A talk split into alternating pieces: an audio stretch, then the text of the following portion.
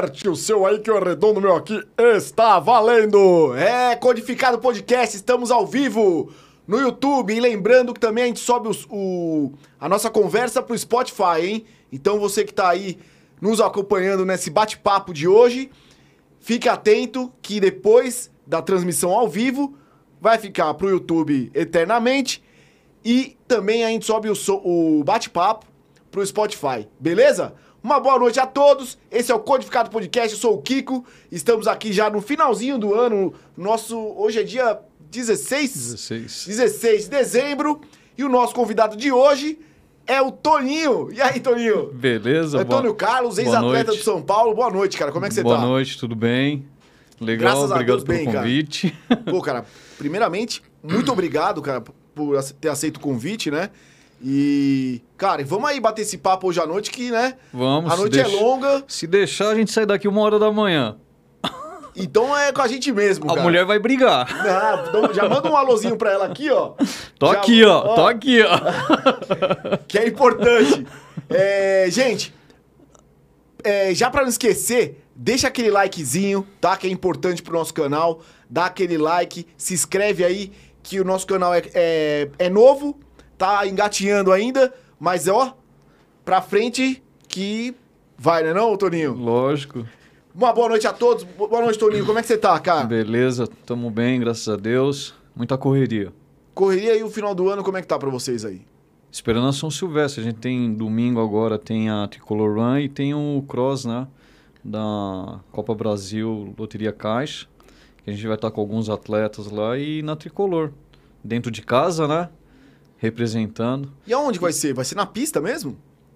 Sair da pista e chega na pista. Ah, vai pra tá. rua, João Jorge Saad, vai subir a Rua do Palácio, é Padre Lebré, não, ah, não, sobe a Giovanni e tudo, dá uma volta no, no estádio ali, termina dentro da pista a, a, a prova.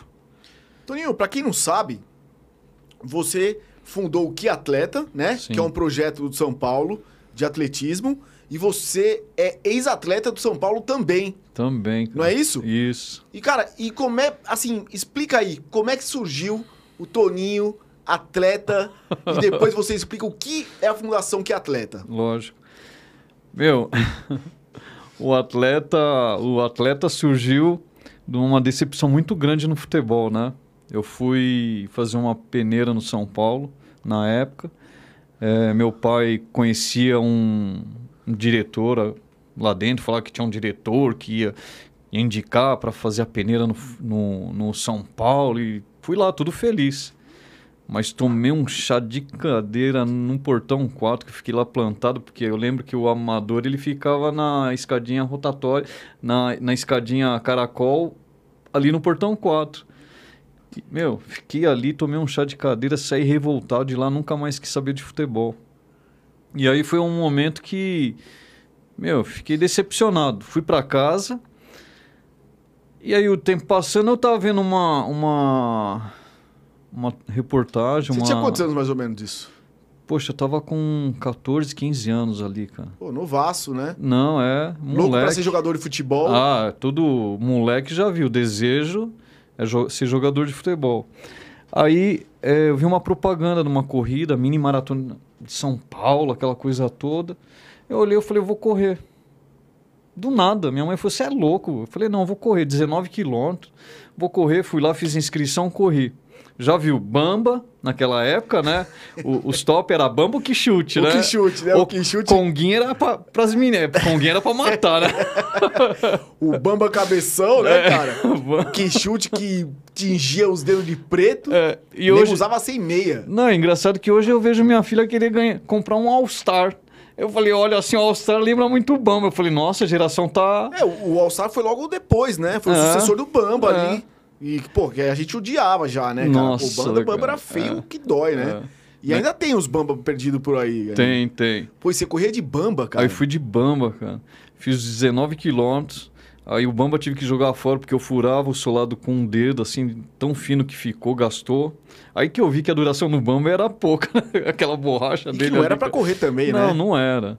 Aí é, foi engraçado que, pô, fiquei feliz da vida. Fiquei em 222, com aquele resultado que para mim era uma maravilha. Para quem não corria 19 quilômetros, correr um quilômetro, que o professor de educação física da escola incentivava isso. Então eu estava feliz. Só que eu fiquei três dias sem andar, cara. De tanta dor na perna. Nossa, minha, imagino, cara. Minha mãe olhava pra minha cara. Correr 19 quilômetros do nada sem treinar, né? Tipo, você treinava para futebol, treinava. Não, é, assim, o, o professor até incentivava a gente na rua, ali perto de casa, a gente ficava correndo, aquela coisa toda. Acabava me destacando um pouquinho, mas é, 19 quilômetros não era para qualquer um, cara. Então, eu me meti nessa. Corri os 19, eu falei, pô, alguma coisa diferente tem nisso tudo, né? Aí, o que acontece? Esse professor de educação física, o professor Ari, que eu lembro até hoje, ele pegou, levei o resultado para ele e tudo. Ele ficou até feliz de ter visto que eu me interessei pela corrida, né? E ele falou assim, ó, vou fazer o um seguinte, leve isso daqui para um amigo meu. Vai lá no Centro Olímpico e procura Carlos Gomes Ventura. Carlos Gomes Ventura, para mim, tá bom. Era um outro professor. Vou lá. Cheguei lá, encontrei o Carlos Gomes Ventura, o Carlão, treinador do Zé João, Diamantino, Soninha, Angélica, só top, né? Aí, é, do lado dele, quem tava, Éder Joffre, cara. Ô, louco. Eu olhei assim, Éder Joffre, e falei, pô, e mostrei meu resultado pro Carlão. Carlão pegou meu resultado, mas sabe aquele negócio? O cara que tá acostumado com os caras top, com resultado top. Eu chego lá com resultado de 222 na, marato na mini maratona de São Paulo. Aí começou a dar risada. Eu falei assim: eu, eu tava vendo ele amassar aquilo e jogar fora. Mas acho que ele ficou com dó, cara. Ele olhou pra minha cara, acho que ele ficou com dó. Ele dobrou e entregou para mim e falou assim: vai pra pista, vai treinar. Eu falei: como assim vai treinar, cara? Falei, vou entrar na pista para treinar. Aí já sabe. O novato que nunca entrou numa pista para treinar, foi entrar na pista, o grupo dele já estava treinando na pista. Então era um grupo de 30 atletas, tudo era do juvenil pro adulto. A grande maioria era adulto. E eu fui atravessar a pista, cara. Então assim, eu entrei da raia 8 para raia 1. E eles fazendo tiro. E quando eu entrei para raia 1, cara, veio um bando. Era um bando, cara. Quase te atropelando. Aí eu lembro que tem um amigo nosso que até hoje a gente tem contato, o Amilca, né, cara? Tava liderando esse grupo. E eu falo para ele ainda, eu falo, cara, se queria me atropelar, eu me joguei na caixa de areia de medo dos caras que vinham correndo, cara. Então, assim, só passei mico, e os né? Os caras bravos, né? Porque os caras ficam bravos. Né? Tá cruzando, o cara oh, vai atropelar. Imagina atleta treinando, cansado, como que é, cara? Você não pode encostar, não, cara. Os caras ficam bravos. E, e assim, então, a partir daquele momento, comecei a treinar, comecei a pegar gosto. Tomei é, um chá de cadeira de rodagem, porque assim, todo atleta ele tem que iniciar na rodagem para ganhar volume. Né? Então foi o que aconteceu comigo. E aí comecei a pegar gosto. Cara, é, só uma observação. Explica aí pra, o que é rodagem para quem é meio leigo assim do assunto de corrida, para quem está assistindo a gente? Então, é, o pessoal que não tem é, rodagem é aquela quilometragem que a gente tem que fazer para ganhar resistência. Então, pô, vamos começar com 5 km, 6 km. Só que isso, essa, esse tipo de rodagem para o iniciante é durante um mês, cara. E você, se tá ali fazendo essa rodagem e olhando os caras fazendo tiro, se fica com aquele tesão falar assim, pô, eu quero entrar no tiro, quando é que eu vou entrar no tiro? E você não entra, cara. Ele não coloca você no tiro. Enquanto você não tiver um volume legal para aguentar esse tiro, não dá para entrar. Preparar um pouquinho mais a musculatura, né? A resistência Sim, a resistência para aguentar. Né? É. E aí quando a gente entra, pro nosso vexame é o seguinte. Vai correr ali, não é desmerecendo a mulherada, mas assim, ainda mais para a idade, tudo para puxar, vai correr com as meninas, né? Ah, tem isso, os caras já Aí colocam... coloca para correr com as meninas. E aí o que acontece? Só que as meninas não é nada menos que uma Soninha da vida que ganha uma maratona, uma Angélia que subiu no pódio da São Silvestre. Então, assim, já para complicar a nossa vida, né, cara? Aí até encontro, às vezes, com a Soninha, eu falo assim, é, aquela época você judiava de mim, viu? Porque até eu ganhar de você, demorou. Porque o Carlão falava assim para ela, falou, ó... Se chegar atrás das meninas, vai, vai pagar outro tiro. Cara, E aí parece que era ruindade, elas faziam força para chegar na frente. Falei, oh, segura um pouquinho, deixa eu passar, segura um pouquinho. Cara, era para judiar. era para judiar. E, e, ali você tinha 14, 15 anos? E ali eu tinha é, uns 14 para 15 anos. É... Fiquei um bom tempo ali no, no Centro Olímpico. Foi legal porque, assim, foi uma experiência boa. Eu via toda a dificuldade que o pessoal tinha, o adulto. Eu via muito é, atleta, que nem a gente, naquela época, para ter uma sapatilha, era difícil, cara. Então tinha alguns que cons... ou você comprava a sapatilha ou você comprava o tênis. Então eu, eu via alguns que tinham a sapatilha e fazia como tênis. Então de repente eles terminavam o treino, para ir embora, eles só tiravam um prego e ia embora com a sapatilha. Eu olhava assim e falei, meu, vai estragar. Quando chegava lá, os, porque a, a, sapatilha, a ponta da sapatilha é um, é um plástico mais duro, né? Uhum. E você não, não pode andar no asfalto, para ele onde for, porque ele vai gastando. E, e eu via muito acontecer isso. Então, é, eu falava assim, pô, por que será?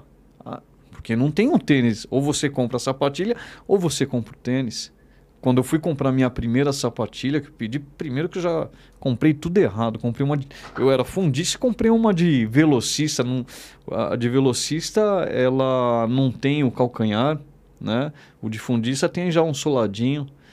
E aí já comprei uma toppers de velocista que eu olhei assim, falei, meu Deus, agora eu vou ter que ficar com ela, vou ter que correr com ela.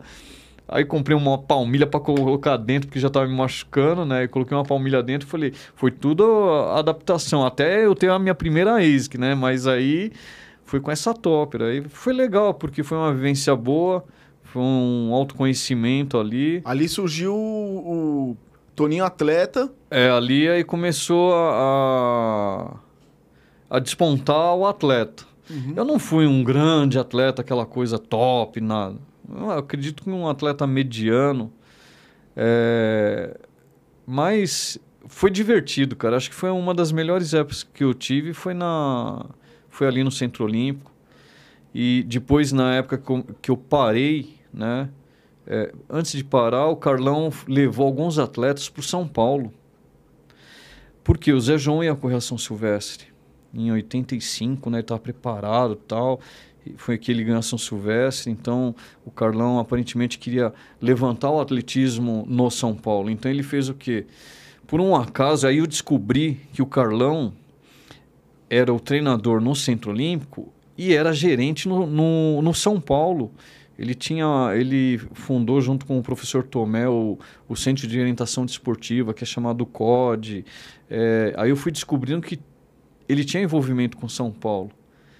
E eu falei assim, minha intenção não era voltar para São Paulo, né, cara? Depois da desilusão que eu tive, mas foi, você vê como o mundo é, é engraçado, né? Era para estar tá ali, né? Era para estar tá ali, é. E aí o que acontece? É, é, o Carlão pegou alguns atletas e levou para São Paulo. E falou, você vai também e me levou. E eu olhei assim, eu falei, pô, tô aqui no São Paulo. Eu falei, é para eu estar tá aqui no São Paulo, talvez não como jogador de futebol, mas como um atleta do atletismo.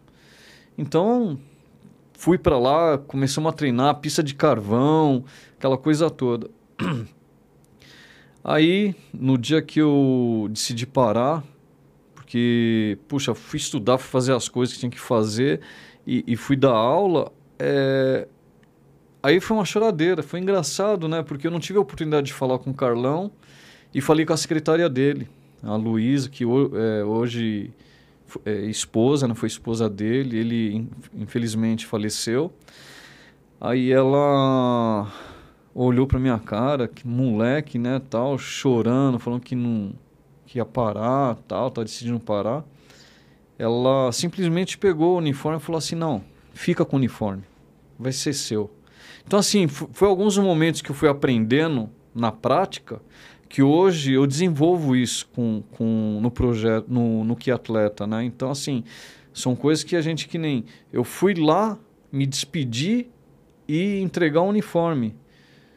Hoje a gente tem atletas que não fazem isso, cara. E acabam fechando a porta. E eu aviso todos eles, falo, gente, é o seguinte, vocês têm que deixar a porta aberta onde vocês forem por mais que de repente vocês não gostou, mas deixa a porta aberta. Que de repente vocês vão. O mundo é redondo que nem eu. Claro, Sai de São Paulo, lógico. cara. O mundo dá Desiludido, volta. cara, Que- que- volta, O que, que cara. você acha? Da, a- qual era a dificuldade que você teve naquela época, na sua época, pra agora? N- puxa, Existe uma dificuldade ou você acha que as coisas só melhoraram? Não, melhoraram agora. Melhoraram. Que se a gente tivesse o suporte que tem hoje, seria diferente. Talvez até no atletismo, muitos atletas iam prolongar a sua história na, no esporte, né?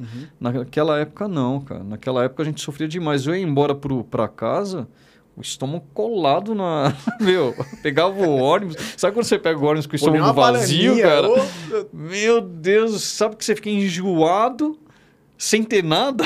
porra. Meu, passava assim. E no Centro Olímpico tinha um bandejão.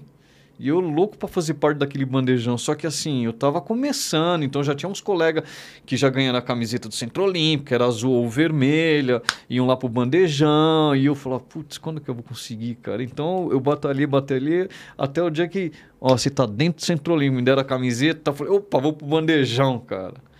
Aí, na hora que chega lá no bandejão e come, aí ficava tranquilo pra pegar o ônibus e ir embora pra casa, pra escola, pra onde for, cara. Aí tava tranquilo.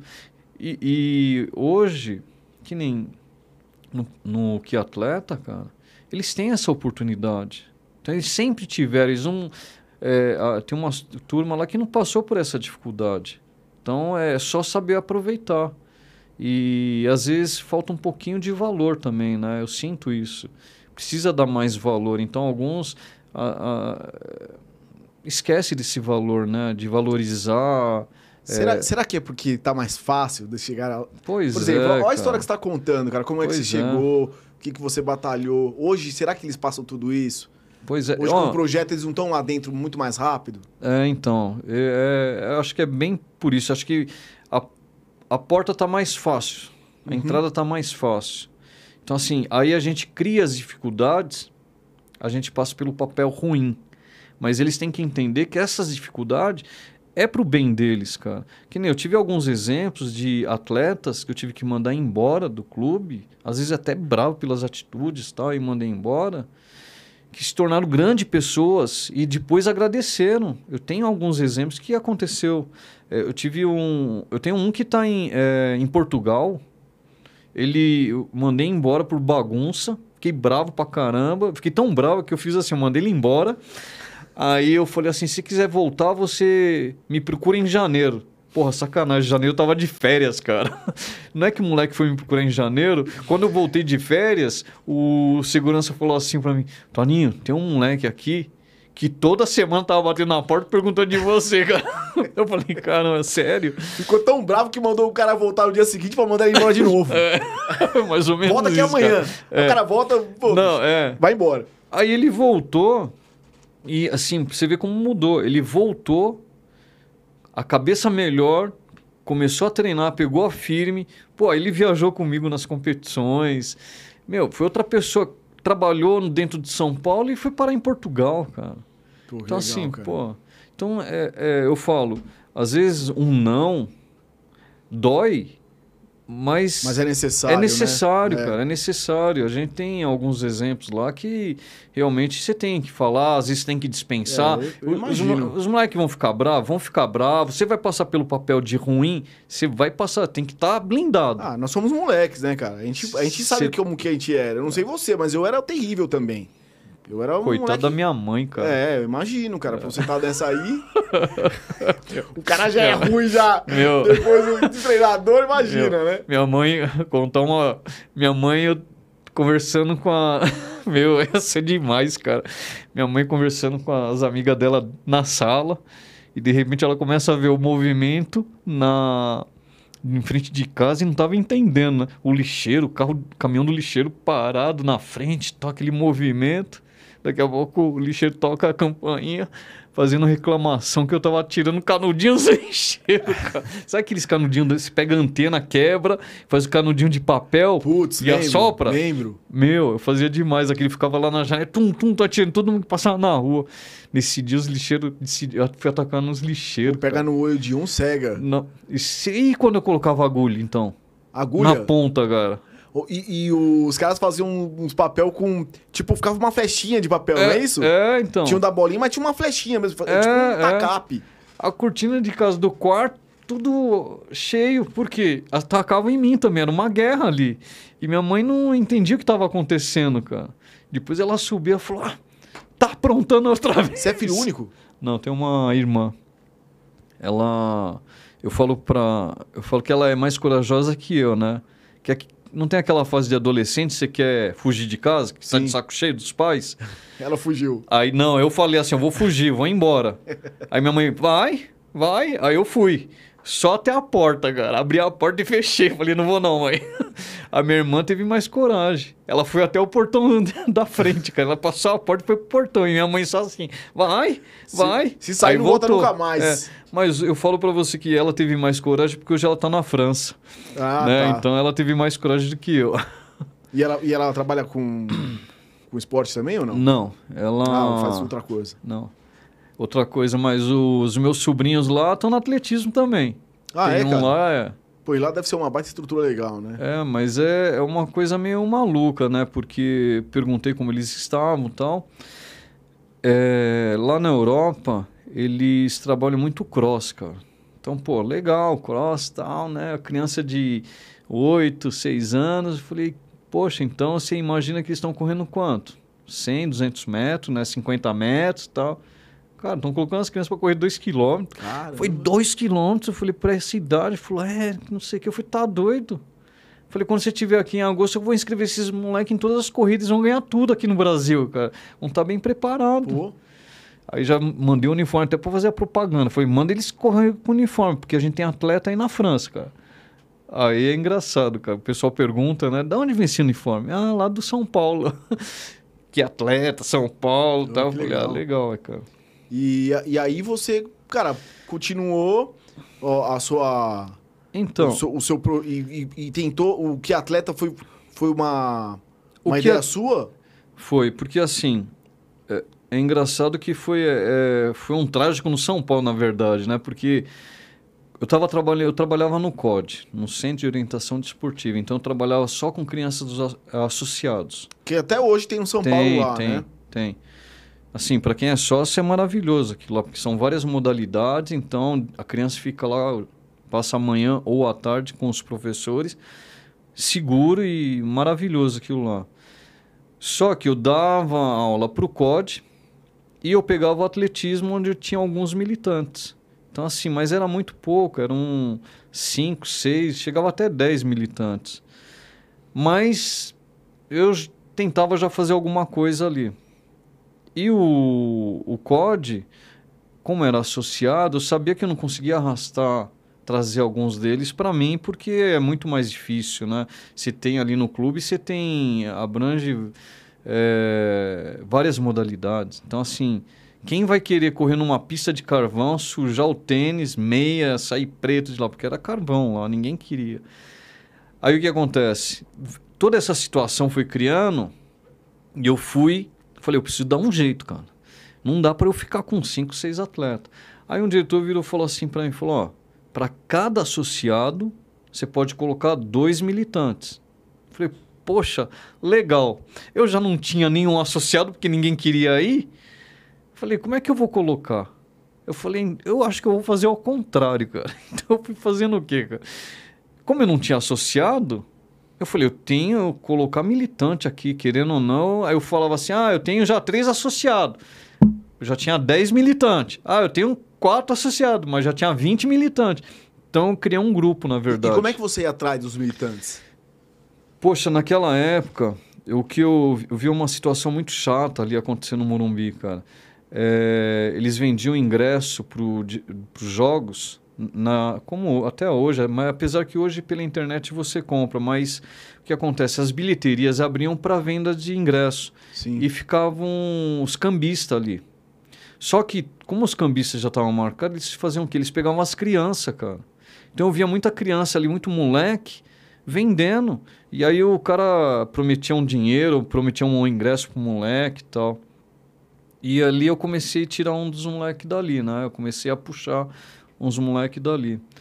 E E aí outros era de boca em boca. Eles eram minha maior propaganda, eram eles mesmo, porque eu não saía. Falava pro amigo, É, então, na, eu nunca na cheguei. dele e falava pro amigo. É, eu nunca cheguei e falei assim, vou colocar no jornal, anunciar Uhum. nada. Porque hoje, hoje a gente tem a rede social, naquela época não tinha, né? Então, é, foi engraçado que eles começaram a trazer o- os amigos e aí eu fui observando os interesses, né? É, tem alguns casos que marcaram muito lá para mim naquela época. Porque que nem eu tive um, um garoto que tinha tudo para ir para droga, cara. Tudo, tudo, tudo. Mas o moleque era tão educado, é, é, amoroso, sabe? Era um moleque exemplar. Aí a mãe, a mãe era ao contrário, né? Tudo que o moleque era, a mãe era ao contrário. Teve um dia que esse moleque foi embora para casa e, poxa, é, acho que a, a casa é um barracão pequeno com uma beliche e a mãe, infelizmente, estava com um cara na beliche, né? E, e, e ele na parte de cima. E o cara ainda virou e falou assim: ah, você dorme aí e fica quieto. Putz. A beliche desmontou, cara, em cima dos dois. Putz. Aí no que desmontou a beliche, cara, os dois queriam pegar um moleque. Aí o moleque pegou e saiu correndo. E foi dormir no mato, cara. Quando eu chego sete e meia no São Paulo, esse moleque tá lá na porta de São Paulo. Aí eu entrei, eu... o que, que foi que aconteceu? Não, aconteceu isso tal, minha mãe e o cara lá queria me bater, isso, eu fugi, dormi no mato e tava sujo. Aí eu falei, vem cá então, coloquei lá dentro de São Paulo, dei uma coisa para comer, eu falei, você vai para casa. Liguei para minha mãe, falei, mãe, é o seguinte, tem um moleque aqui, prepara um almoço, eu vou levar esse moleque para almoçar. Aí, porque naquela época também não tinha nem almoço no São Paulo, era restrito o almoço lá. E aí levei ele para casa, cara. Levei, almoçou lá em casa tal. E aí minha mãe começou, não, todo adolescente tem vontade de fugir de casa. Ela mal sabia da situação, né? Mas querendo mostrar, dar o exemplo tal. Todo adolescente foge de casa, que não sei o quê. Mas você sabe como que é, né? Fica tranquilo, você vai voltar. Eu falei, meu Deus Ela do não céu. tinha noção da gravidade. Não, não sabia, é, é, não sabia. Aí, através de um amigo que era de um orfanato, ele me orientou, fomos no conselho tutelar, fizemos uma denúncia tal. E a perua, foi uma perua do conselho tutelar buscar essa mãe. Aí buscou, levou pro fórum, tal, deu uma carcada nessa mãe, deixou um telefone com ele, porque se encostasse nele, era só ligar, fazer a denúncia, né? E aí no dia seguinte esse moleque me vai treinar, ele chega lá e fala assim: "Toninho, minha mãe ficou brava". Eu falei: "Sua mãe ficou brava?" Eu falei: "Por quê?" Porque ela falou que fizeram denúncia e foi daqui. Porque ela percebeu que assim, quando ele estava na escola, onde ele estava, nunca aconteceu nada. Ela podia fazer o que fosse. Sim. Nunca aconteceu nada. Mas a partir do momento que ele começou a participar do São Paulo, ela notou que tinha algo diferente, que alguém estava orientando, que alguém estava acolhendo ele. E aí o que acontece? Ela falou, foi no São Paulo. Aí ela mandou o recado, ela falou assim, ó, fala lá que eu quero falar com ele, vou lá fazer escândalo. Eu falei, eita, vai. Falei assim, eu falo para sua mãe o seguinte, aqui ela não tá falando com o filho dela, aqui, se ela vir fazer escândalo, eu mando prender, cara. Ela pode vir aqui conversar comigo, mas se vir fazer escândalo, eu vou mandar prender. Eu falei, vou chamar a polícia, tal, não sei o quê. Meu, acabou. Ali a, a mãe ficou quieta, tal. O moleque continua treinando e, e, assim, aparentemente, naquela época, o problema aparentemente parecia que tinha resolvido, né? Depois eu não sei o que aconteceu porque ele acabou saindo, aí eu não, não tive mais contato com ele, né? Mas é, foi, eh, naquela época foi um, um negócio chato, né, cara? Você vê falta a estrutura, né? E Parece que colocou o filho no mundo e dane-se, né? Se vira aí, cara. A, a- a sua maior dificuldade naquela época era cuidar desses Porque eu era extra, extra É, então, porque eu era, Treino. sozinho, era sozinho. Eu tinha que dar treino, tinha que ser o psicólogo, eu tinha que ser, tinha, tinha que fazer tudo ali naquela. Não tinha a estrutura que eu tenho hoje, né? Então, assim, é, eu tinha que me preparar para tudo ali. Então eu conversava muito com, com os garotos, tinha a, a, as pessoas ao meu redor que acabavam me ajudando também, né? Um amigo e outro que a gente uma fazia, um é, é psicólogo, outro é dentista, então, pô, me ajuda aqui, dentista, pô, caiu o dente do moleque, dá para se dar uma força, mas não tem dinheiro. Tudo não tem dinheiro. Não, vamos aí, Toninho, vamos aí, vamos aí. Então, tudo precisa de dinheiro, né, cara? Então, tudo precisa cara, de dinheiro. Tudo, cara. Mas eu, eu vou falar para você que a amizade é maior que o dinheiro, viu, cara? É. é, é. Quando a gente tem uma amizade firme, assim, que pode contar, eu falo pra você que as pessoas acabam ajudando mesmo, cara. Eu acho que eu fico contente por isso, cara. E quando faz o bem, né, cara, as coisas, as pessoas boas, boas aparecem, É, né? então, cara. Isso que é legal. É. Aí, aí o que acontece? Teve uma, uma mudança de diretoria no São Paulo, onde um diretor resolveu cortar os militantes do, do, do São Paulo. Por quê? As quadras estavam tendo muito militante, então assim, aparentemente o clube estava sendo dominado por militante ah, e o sócio estava se sentindo acuado. Acuado. Eu falei, pô, eu pago aqui, mas os militantes estão usando tudo, né, cara? E aí o diretor entrou e cortou todos os militantes da, da, das modalidades. Mas eu falei assim, eu falei, pô, a pista de atletismo, no estádio, carvão, só se não desse aqui. Eu falei, aqui não vai mexer, cara, não é possível. Toninho, corta os militantes. Eu falei, putz. Aí ele mandou cortar, né? Então, naquela época, houve um corte de todos os militantes, aonde eu tive que mandar os meus também embora. Só que eu, sabe, que você mandar embora, você olha para as crianças e fala assim, Nossa, assim, cara. cara, como é que eu vou mandar eles embora? Era um grupo pequeno, cara. Tinha, era um grupo de 15 atletas. Você pega um amor ali que vira seus filhos, né? É, então. Aí eu falei assim para eles, falei, ó, oh, é o seguinte, a partir de hoje vocês não vão poder mais treinar aqui no São Paulo, mas eu vou continuar dando treino para vocês. Só que o nosso horário vai ter que mudar, vai ser depois do meu expediente. Então a gente tentou fazer isso, eu fiz, eu tentei fazer próximo ao São Paulo, que era o Bosque do Morumbi, ali perto do Hospital São Luís. Falei, então a gente ia para lá. Mas não estava dando muito certo, porque aí eu comecei a perder mais garotos. Aí acabei ficando com quatro. Porque eu não queria jogar o meu trabalho no lixo. Era a mesma coisa. Eu ia mandar todo mundo embora, jogar tudo fora, o trabalho que eu já estava realizando. E aí eu lembrei do Jorge Bruder, que é o centro educacional em Santa Amaro, ali perto do Largo 13. Se chama Jorge Bruder. Hoje está como um NAR onde uhum. tem a, a, pista de atletismo, os atletas é, de alto rendimento estão todos lá. E aí o que acontece? Eu, na época, eu falei, vamos treinar lá. Então eu comecei a levar, os, nós começamos a marcar lá. Então era começar o treino começava era 6, 7 horas da noite, cara. E época do apagão. Ixi, a pista com mato, então a gente começou a cuidar da pista, tirar os matos e tal. Então, a época do apagão, quando eu colocava os moleques para correr na pista, eu só enxergava por 100 metros do lado de cá. Do outro lado de lá não enxergava mais nada, cara. Tava escuro. Mas começamos a... Isso era o quê? 2000? É, era 2000... É, 2000. 99, 2000, é isso mesmo, cara.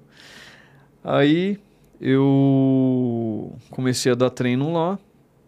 Aí, mais uma vez, a dona Maristela, minha mãe, filho, passou uns carroceiros aqui. Poxa, fiquei com dó deles, cara.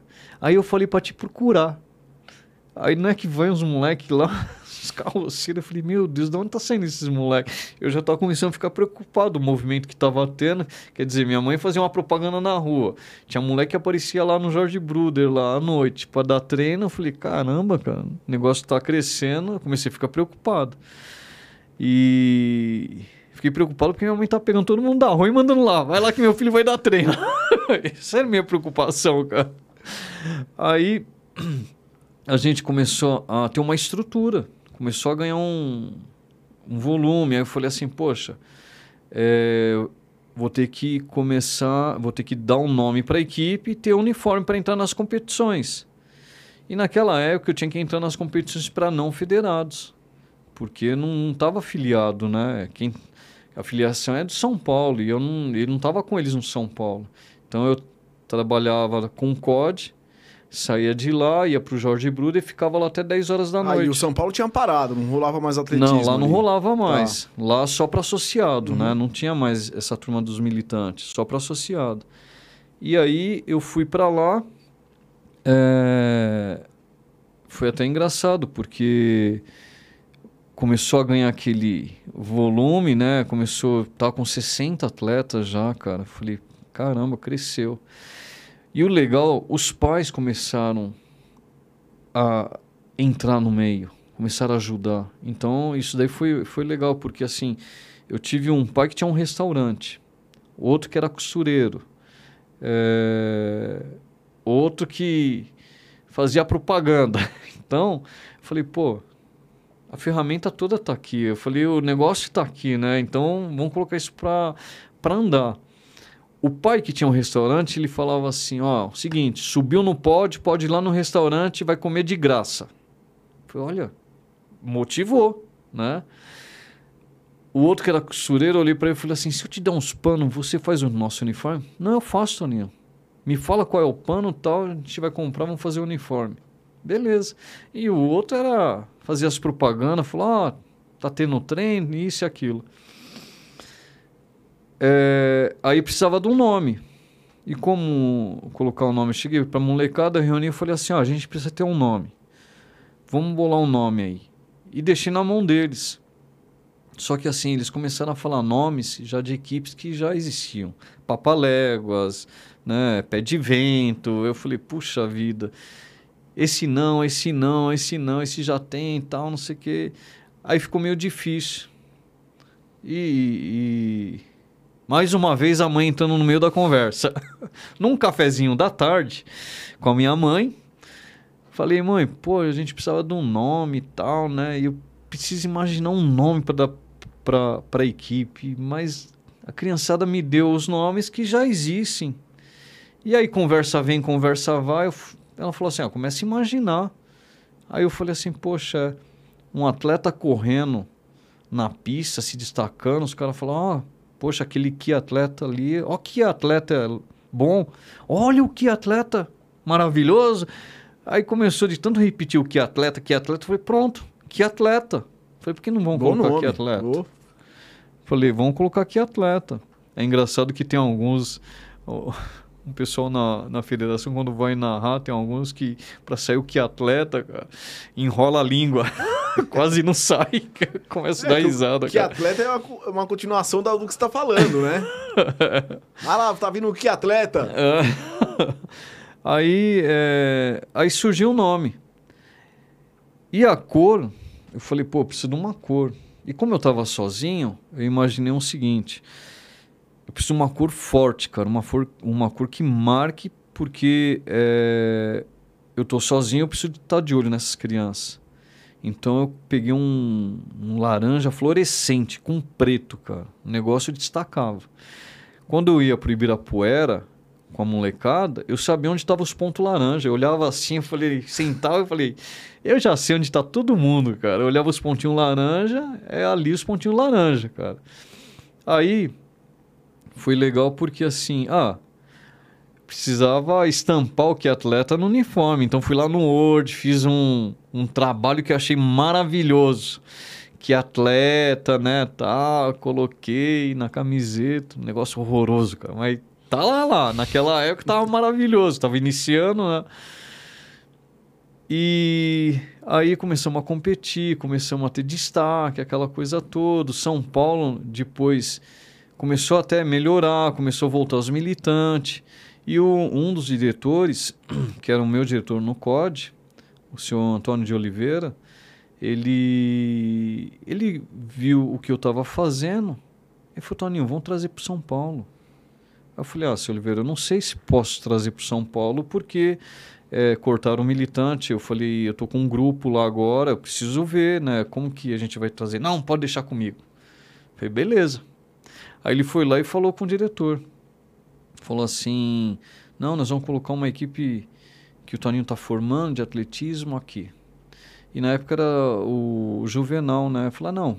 Aí autorizou. Falou, pode trazer. Então, assim, trouxe os 30. 40, 60, né? Aí o seu Oliveira era até engraçado que ele falava assim, Toninho. Caramba, 60 moleque. É, ele falava assim, Toninho. E eu sozinho nessa época, cara. Pode colocar mais 10. Aí eu, seu Oliveira, a gente já tá com 100. Quando ele chegava, coloca mais 10, mais 20, eu já tava extrapolando já, cara. E com estrutura, comida, tudo? Nada, não tinha nada, não cara. Não tinha nada? Não, não tinha. O que eu tinha, o que eu consegui na época foi. É... Você tinha um espaço para treino? Eu só tinha espaço. Não tinha sala, não tinha nada. Que era, só... que era o campo ali? É, só. E, e aí o que aconteceu? Teve o Banco Votorantim, ele começou a ajudar em numa verba. Então ele, ele dava uma verba para mim essa verba a gente pegava, eu e o Oliveira, falou assim: ah, vamos comprar em, em bolinho, bolacho, que for, para dar para essa molecada. Então a gente começou a fazer estoque. Então o banco, ele, como se ele fosse, ele falou assim: você quer o quê? Ah, eu quero bolinho, pão, mortandela, o que for para dar para essa molecada. Eu falei, então beleza, faz a listagem lá, ia lá, comprava tudo e mandava. Pô, fechou. Então, assim, eu tinha um armário dentro de uma salinha que era cheio estoque, de comida. Cheio de bolinho, de todinho. Não perecível, tudo. né? Pra... Não, é, então. E, não, imperecível. Aquela molecada ia, ia dar tempo de estragar, cara. Ia nada. Nego colado, Nada, né? cara. Chegava ali já já vinha mais pelo lanchinho do que pra corrida mesmo, cara. Aí eu. Só, só cortando rapidinho, Toninho. Ó, pra quem tá aí é, assistindo a gente, não esquece, dá um likezinho e podem fazer também perguntas pro Toninho que ele vai responder, tá? A gente tá aqui trocando uma ideia e tal. E quem tá no chat ao vivo aí, façam as suas perguntas que o Toninho vai responder logo mais. Manda ver, cara, só aí, pra cortar. Aí foi legal porque a gente é, começou a ter um, uma nova estrutura, né?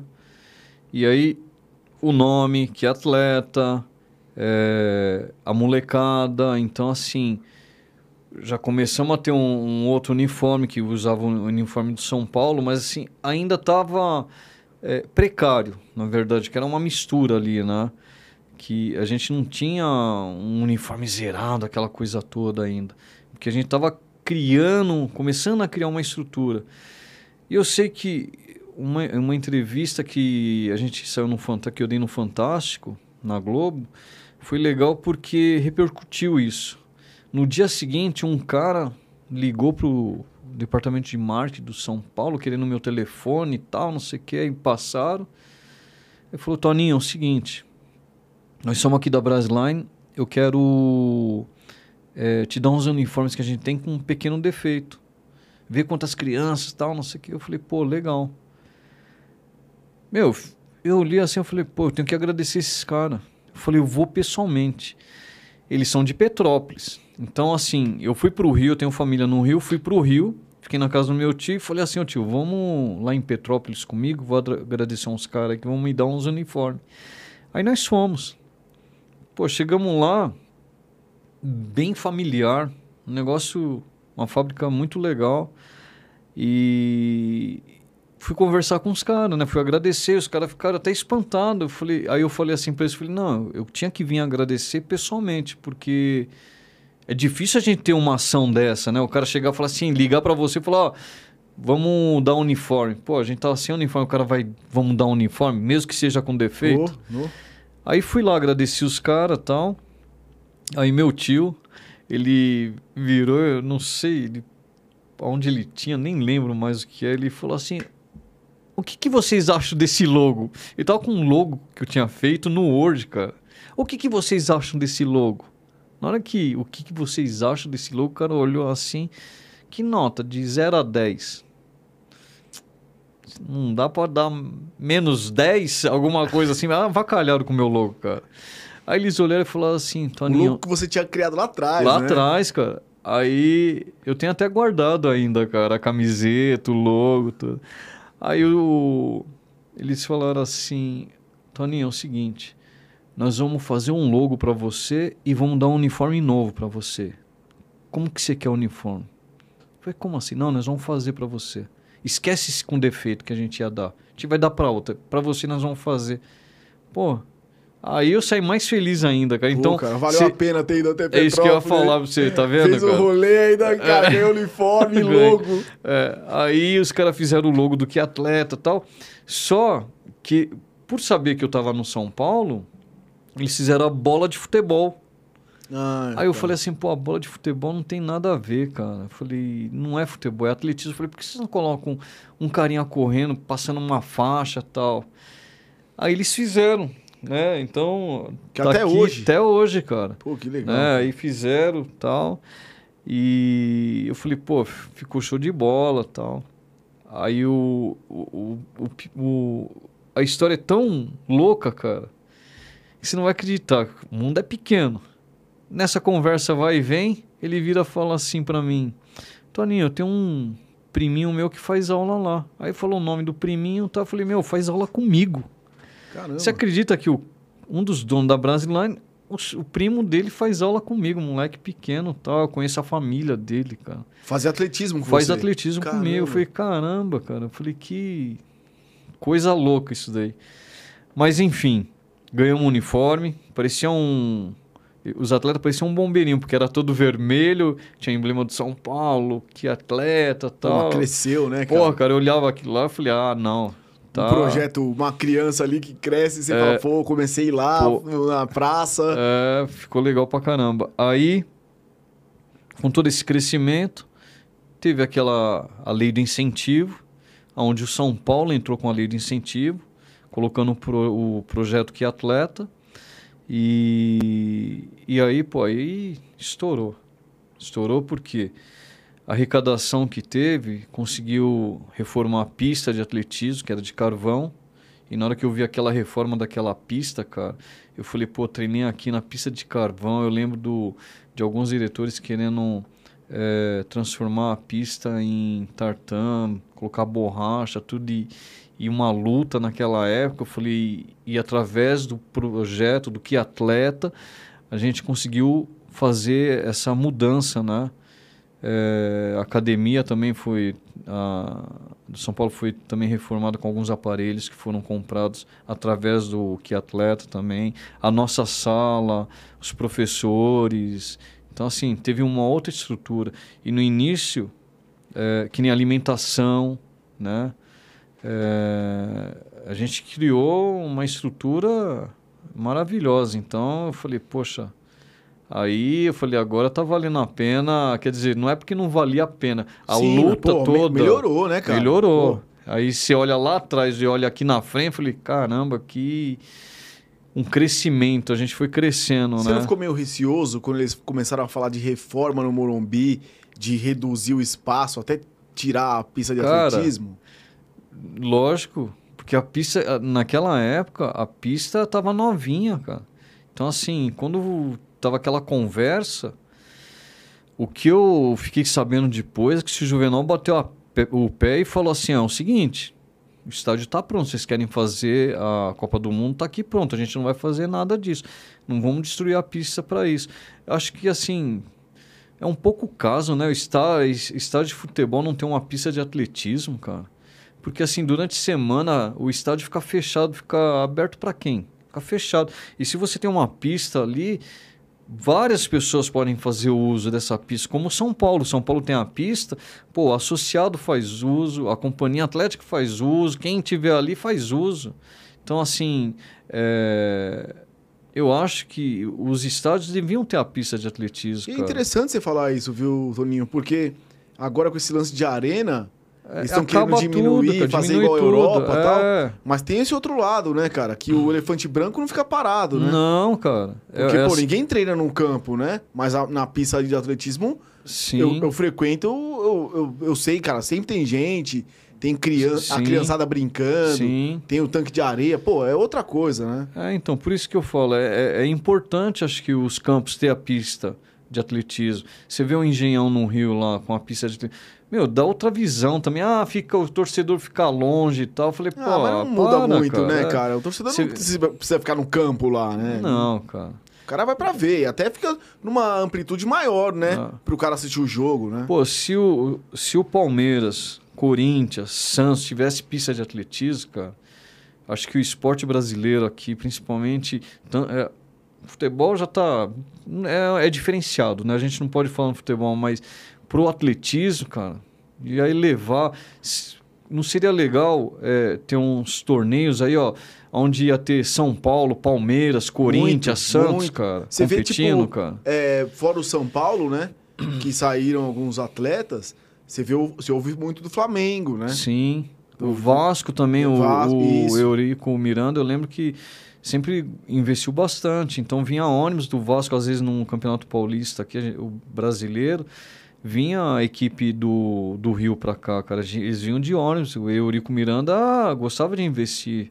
Então, assim, é... seria legal é, essa, é, os estádios ter a pista, onde ter seus atletas, seus próprios atletas ali para poder competir com os outros. Pô, a gente tinha, na minha época, lá tinha um quilômetro do, do Murumbi. Então, o quilômetro do Murumbi era feito, era realizado antes do jogo e no intervalo do jogo. Cara, eu, eu fiz o quilômetro do Murumbi, São Paulo e Corinthians. Pô, você entra entre, no, antes do jogo, é uma eliminatória. Você tem que ficar entre os 16 primeiro. Então, pô, aqueles que não ficaram, um abraço. Aqueles que ficaram, ia pro saguão, dava uma descansadinha, depois fazia o aquecimento. Aqueles 15 minutos de intervalo do jogo era onde a gente ia entrar para fazer a final. Então, assim, pô, eu, eu cheguei nas finais, aí eu entrava, a pista de carvão ainda, quando dava largada, se a gente estava liderando, passava ali onde estava a torcida do Corinthians, naquela época voava chinelo, pilha, tudo. Eu falei, caramba, cara. Quando chegava na torcida do São Paulo, o pessoal vibrava se a gente estava na frente. Se tivesse um outro adversário na nossa frente, aí a torcida adversária, que seria do Corinthians, Palmeiras que fosse, já vibrava, né, cara? E de São Pô, Paulo. Podia voltar isso, hein, cara? Tô tentando, cara. Podia eu voltar, ainda vou conseguir pô, fazer cara. voltar, Puta, cara. Ia ser muito legal, hein? É, eu tô com... A gente tá com... Inter... Antes, antes do intervalo, né? Pô, ia ser muito legal, cara. Eu tô com um diretor novo lá, o Fabiano, cara. E, e a Juliana, que é a diretora do DEA.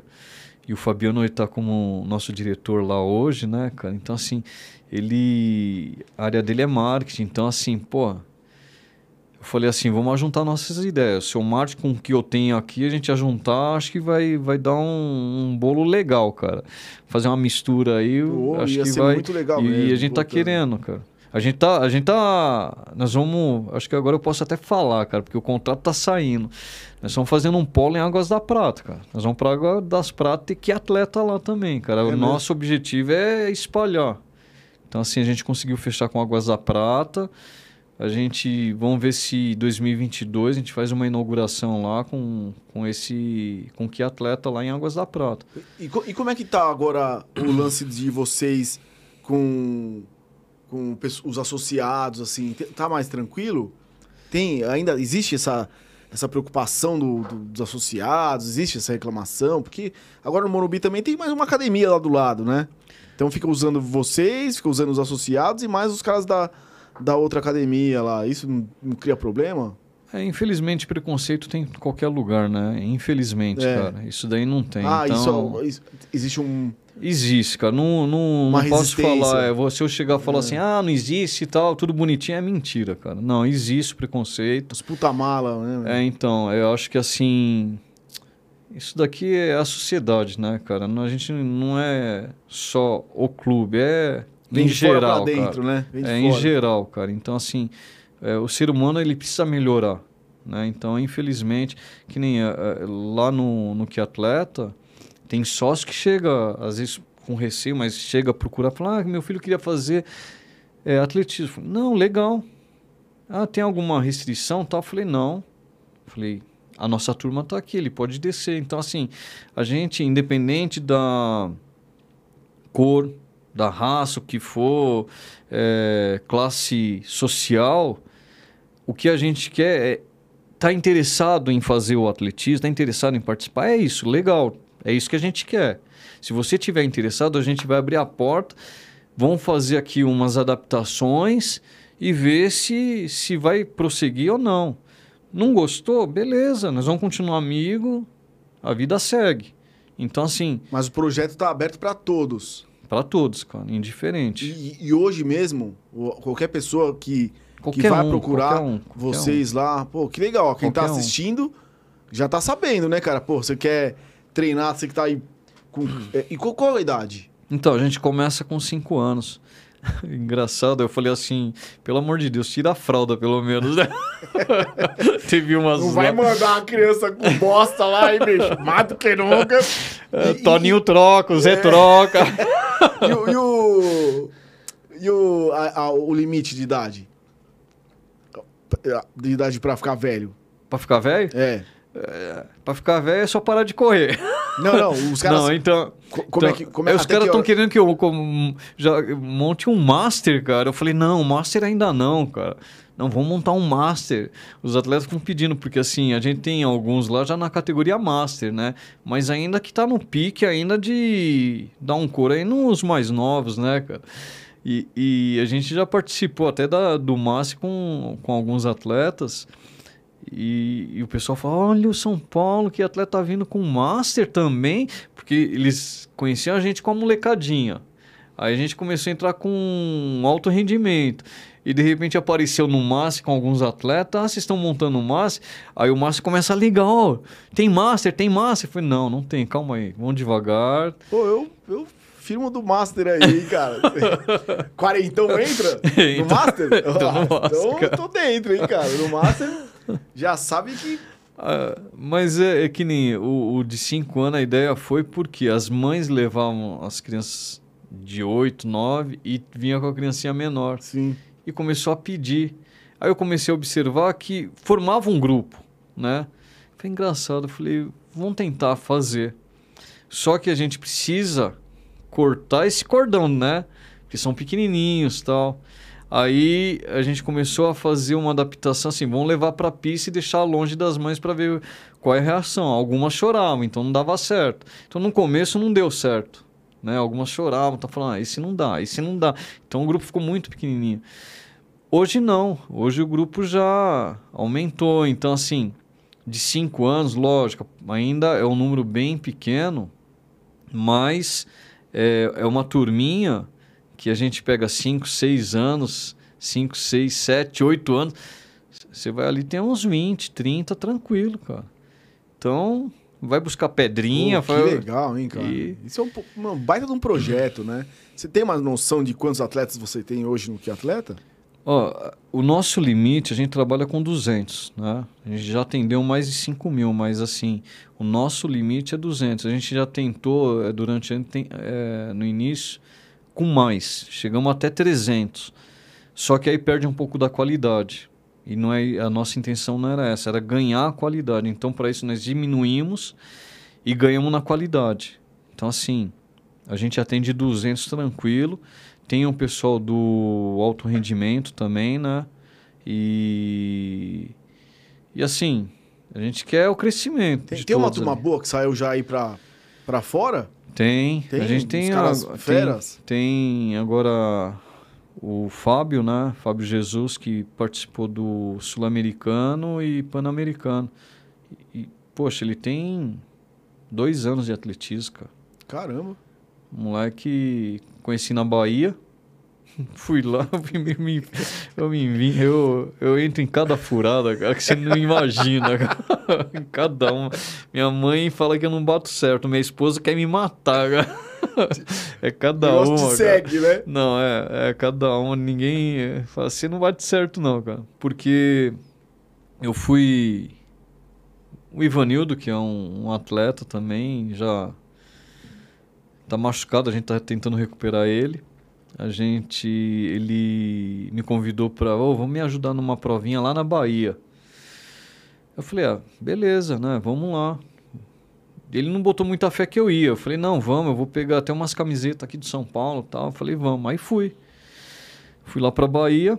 é, Falei, beleza, eu conheci Salvador tal, né? Aquela coisa toda. Aí conheci Salvador, coisa nenhuma, você não sabe onde você vai se meter, cara. Sabe o sertãozão, onde Lampião passou, cara? Matou os cabras todos? É Você bem lá, lá? cara. Porra, cara. O que que era? tipo, Vitória da Conquista? Nada, cara. Vitória da Conquista? É, Você tá chique? o negócio é Caraca. terrão, cara. O negócio Ah, é sertão, mesmo. é perto de Cansanção, então assim, é Monte Santo e, e, e tem uns vilarejos, né, cara? Lagoa das Pedras, Lagoa dos Meia, aquela coisa toda, nem vou. Lagoa do Saco, tem. Cada lagoa tem um nome lá. E, e fui, fui pra lá.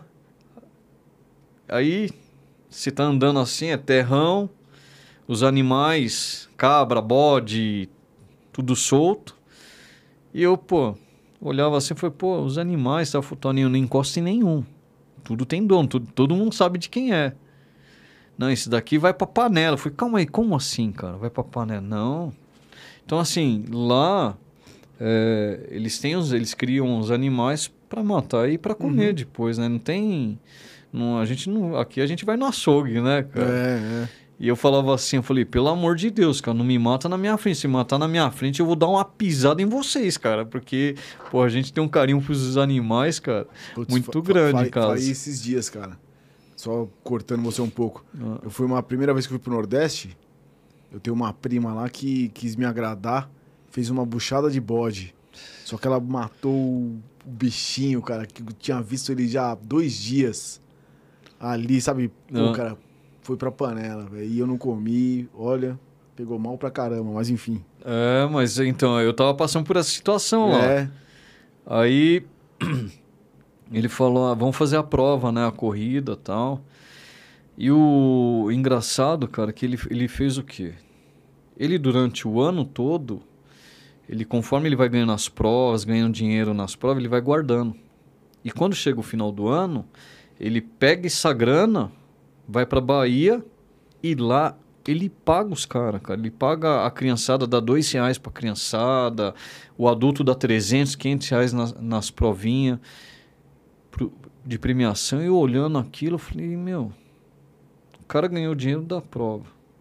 Ele não usou pra família, ele guardou pra levar lá e pra distribuir lá. E quando eu vi aquilo, cara, eu não acreditei. Eu falei, caramba. E aí eu falei assim, tenho que ajudar, tenho que ver. Então, assim, a gente organizou tudo, subi no caminhão, filmei, vambora. E aí, né, né, até nessa filmagem, tem um Fábio correndo lá, que tem uma que ele correu descalço, outra tudo errado, corria tudo errado lá. Inclusive, ele passa até do meu lado na filmagem. E você vê, né, como que depois a gente vai se encontrar no, aqui, né, no São Paulo. E ele. Foi legal que ele. A gente fez a, a corrida, distribuí camiseta do São Paulo pra todo mundo, virou todo mundo São Paulino, cara. Subia na primeira. boa, fez a, fez a, fez a boa. Meu, era corintiano, era palmeirense, era santista, tudo com a camisa do São Paulo, cara. Eu olhava assim, comecei a dar, ris- dar risada, cara. Eu falei, ai meu Deus do céu, cara. Mas, pô, foi uma experiência, assim, muito boa, cara, porque é uma outra vida. É uma. é, a gente tá aqui, a gente tem tudo. Ah, inclusive lá. Estão até tirando sal da minha cara, porque nós estava numa seca brava aqui, não tava chovendo, e lá tava chovendo demais, tinha água demais lá. Puta, no, no- no sertão da Bahia. É, aí eu, eu, falei assim pros caras, eu falei, eu vou levar uns jeguinhos daqui, vou vender lá em São Paulo para carregar água, cara. Esse cara falou, pode levar, Toninho, pode levar. Pra carregar água em São Paulo, porque não tem água em São Paulo, cara. Tá- a gente tá numa seca aqui, cara. Vocês têm uma conexão ainda lá, tipo, de gente vindo pra cá? Vocês têm esse tipo de trabalho? Tem, então. Inclusive, agora, dia 20, é, agora em janeiro, o Ivanildo vai para lá novamente fazer a provinha. Dia 25 vai ser a provinha. Como teve a pandemia e ele estava machucado, ele não teve como fazer a arrecadação dessa grana, né, para poder ir. Então eu vou. Eu falei assim: ah, vamos fazer o seguinte. Eu peguei uma camiseta do São Paulo, falei, vamos fazer um sorteio. Eu falei, colabora aí. O pessoal colaborar com 10 reais, né? é, A gente faz o sorteio. Essa pessoa pessoal que colaborou, a gente faz sorteio e sorteia essas camisetas aí. Para tentar levantar uma grana, porque ele vai para lá, vai fazer a provinha. Isso daí não vai impedir dele fazer a provinha. Com Claro, dinheiro, sem dinheiro, ele claro. vai fazer. Sim. Eu talvez já não, não vá esse ano para lá, mas é. É uma experiência legal, cara. E é, a, os caras estão lá, cara. Os caras que correm. O Fábio veio de lá. E, e você chegou a conhecer Salvador já ou ainda não? Não. você dá risada, né, cara? Só conheci a estrada, cara. Estrada.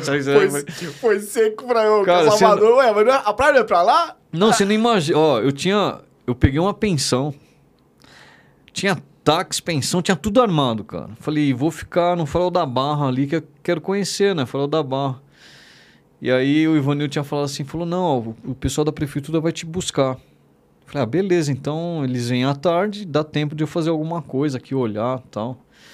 Quando eu cheguei em Salvador, o cara me liga à noite, seis horas da manhã eu tô aí no dia seguinte. Seis horas da manhã, a mulher da pensão falou, já tá indo embora? Mal ficou. Caramba, eu falei, pois cara. é, já tô indo, o pessoal tava vindo. Cara, não conheci nada, cara. Quanto nada. tempo de lá, Salvador? Puta, é chão pra caramba. É mais longe que Rio, cara. acho que dá umas seis horas de viagem de carro, de carro, cara. Tipo, lá perto da Chapada Diamantina. Você é doido, é que é o, é, é, é o contrário, contrário, né? É, é, cara. Você passa a feira de Santana e vai embora. Entendeu? Vai embora. E continua indo. E vai. Até chegar a Monte Santo. Chegou em Monte Santo, você ainda não chegou no local. Talvez eu até passei perto, eu não sei, porque eu fui já para o Nordeste de carro. E eu fui pela 116, cortando o governador Valadares, ah. é, Teófilo Otoni, governador Valadares, né?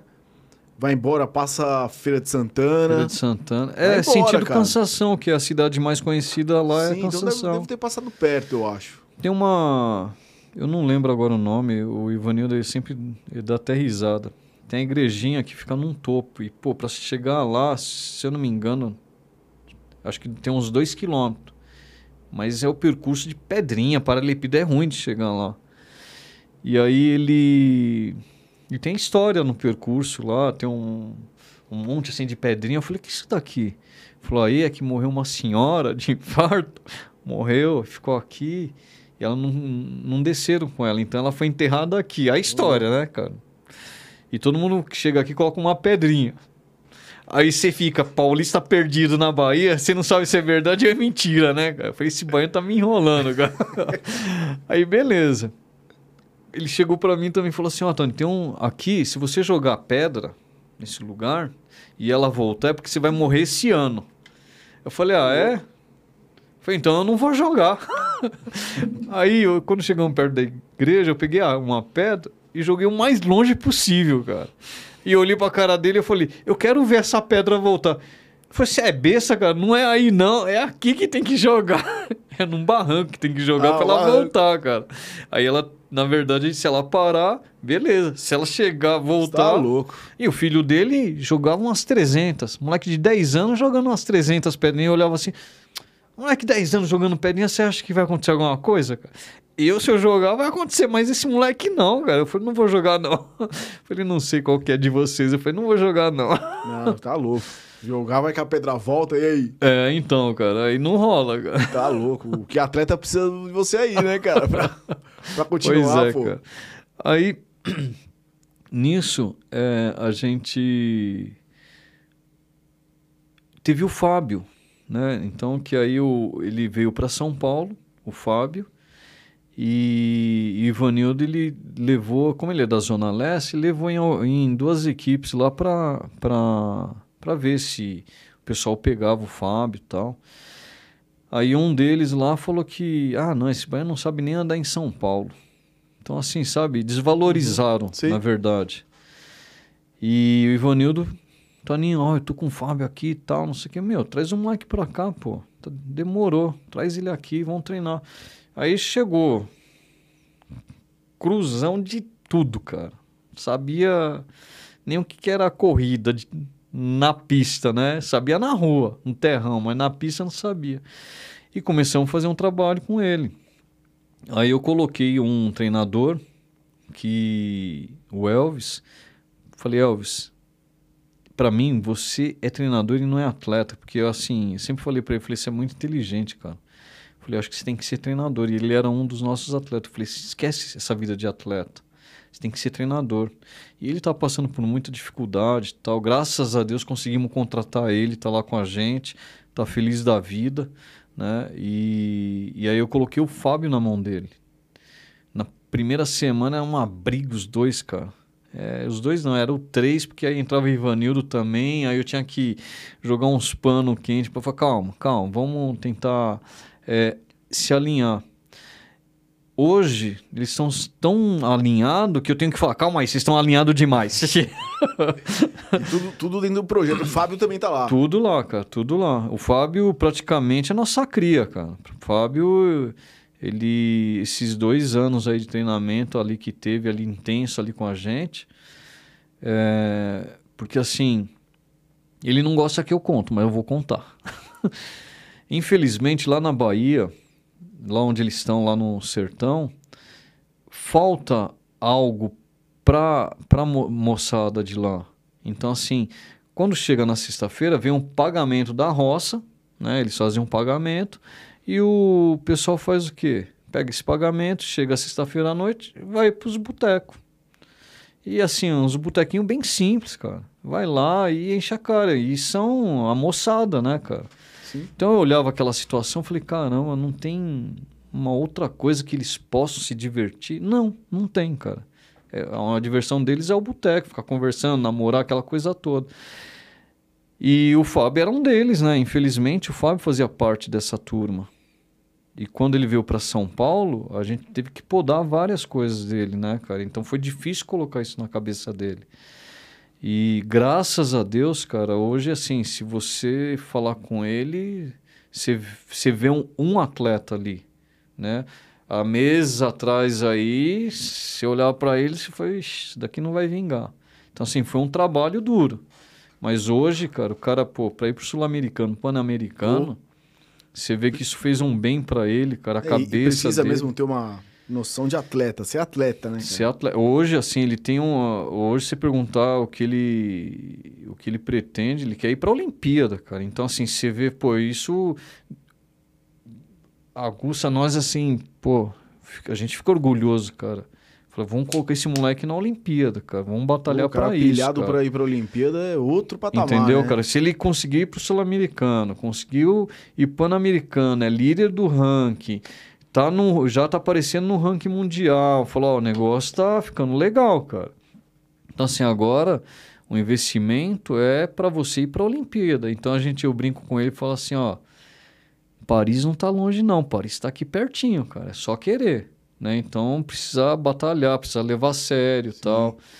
É, e hoje você vê que a cabeça dele mudou, né? Então, graças a Deus Hoje a gente tem que tomar cuidado porque, assim, lógico, ficar. Ah, oh, o São Paulo tá te pagando quanto? Oh, ah, não sei o quê. Ficam, fica, fica em cima, né, cara? Então, assim, tem, tem alguns os treinadores falta de ética, né, cara? Mas, infelizmente, acontece, existe, né? cara. Existe, cara. O pessoal chega cantando um atleta, quer levar para sua equipe. Clube daqui de São Paulo mesmo? Daqui de São Paulo. Então, assim, é... o atleta pronto é fácil, né, cara? É. Vai lá preparar, vai lá buscar na Bahia, faz todo o trabalho que nós fizemos com ele, cara, pra você ver o trabalho que é, que isso daí não... E o legal é que a molecada fica de olho no cara e quer, né? Então, é, isso daí, isso foi uma ideia que eu tive no, no, no projeto, no início do projeto, porque a gente tava com molecada até o, o, o juvenil. E quando a gente ia para as corridas de rua, a gente ganhava a categoria. Então as categorias a gente ganhava, mas a gente não ganhava a prova principal, porque a gente tinha ninguém na prova principal. E aí me surgiu uma ideia. Eu falei, eu preciso ter um atleta referência. E, e aí eu peguei um, o Carlinhos, que é, foi um atleta do Adalto Domingues na época, e, e o Carlinhos treinava ali perto da região do, do São Paulo e eu dava treino para a irmã dele também. E aí eu convidei ele falei, Carlinhos, você vai ser nosso atleta, cara. E ele começou, ele gostou da ideia, falou, vamos lá, vamos lá, vamos lá. Aí teve uma, uma prova, cara, que infelizmente, se eu tivesse um estrado de ligar o celular naquela época e gravar a imagem que teve na ação das crianças, seria maravilhoso. Por quê? Fomos para o circuito das praias, como sempre, ganhamos as categorias, aquela coisa toda. Só que dessa vez a gente tinha um atleta principal ali na, naquela prova. E o narrador começou, atleta do São Paulo, futebol clube, que atleta, tal, vindo liderando a prova, tal, não sei o quê. A criançada ficou espantada, falou, como assim? Tem um atleta nosso na frente. Aí começaram a subir nas árvores para olhar. Então parecia. Se olhava a árvore, nunca vi. Pé de criança, cara. Tudo na árvore pendurado, cara. Os moleques. E assim, era pé de criança ainda São Paulino, tudo pendurado na árvore, cara. Aí aquela. aquela atitude das crianças subirem, querer ver a chegada do, do Carlinhos, foi maravilhoso, cara. E quando ele passou a linha de chegada, o narrador gritou, vibrou aquela coisa toda. A molecada despencou da árvore de um jeito tão rápido, cara. E foi na direção dele. Aí ele não conseguia nem respirar direito, cara. Ele foi sentando assim na guia, a molecada ficou tudo em volta dele. Oh, como é que você fez para ganhar aqui? Não sei o quê. Sabe? Aí quando eu olhei, eu falei, era isso que eu precisava. Era isso que eu queria criar. A inspiração veio daí, né? Entendeu, cara? Eu falei, é isso que eu precisava. Então, a partir desse momento, eu falei, eu preciso de mais. Aí a gente foi criando uma estrutura para ter uns atletas um, é, é, com alto rendimento. Mais competitivo. Mais né? competitivo tal, para não ter só a criançada, o juvenil, ter um adulto ali para ter uma referência para eles, né? Então, isso daí foi legal, cara. Deu um up no, na molecada o que atleta é mais completo, então, então né? Não é só, não é só uma fundação para né? Ah, é. aproximar as crianças e colocar no esporte. E também dá um caminho, né? Para ser um atleta de verdade. É, né? então, porque assim... a gente está aqui falando muito do esporte, né? Então, é, entrou ali no que atleta. Primeiro, você tem que... A primeira coisa, você tem que gostar. Tem criança que está lá, que não gosta, mas foi forçado.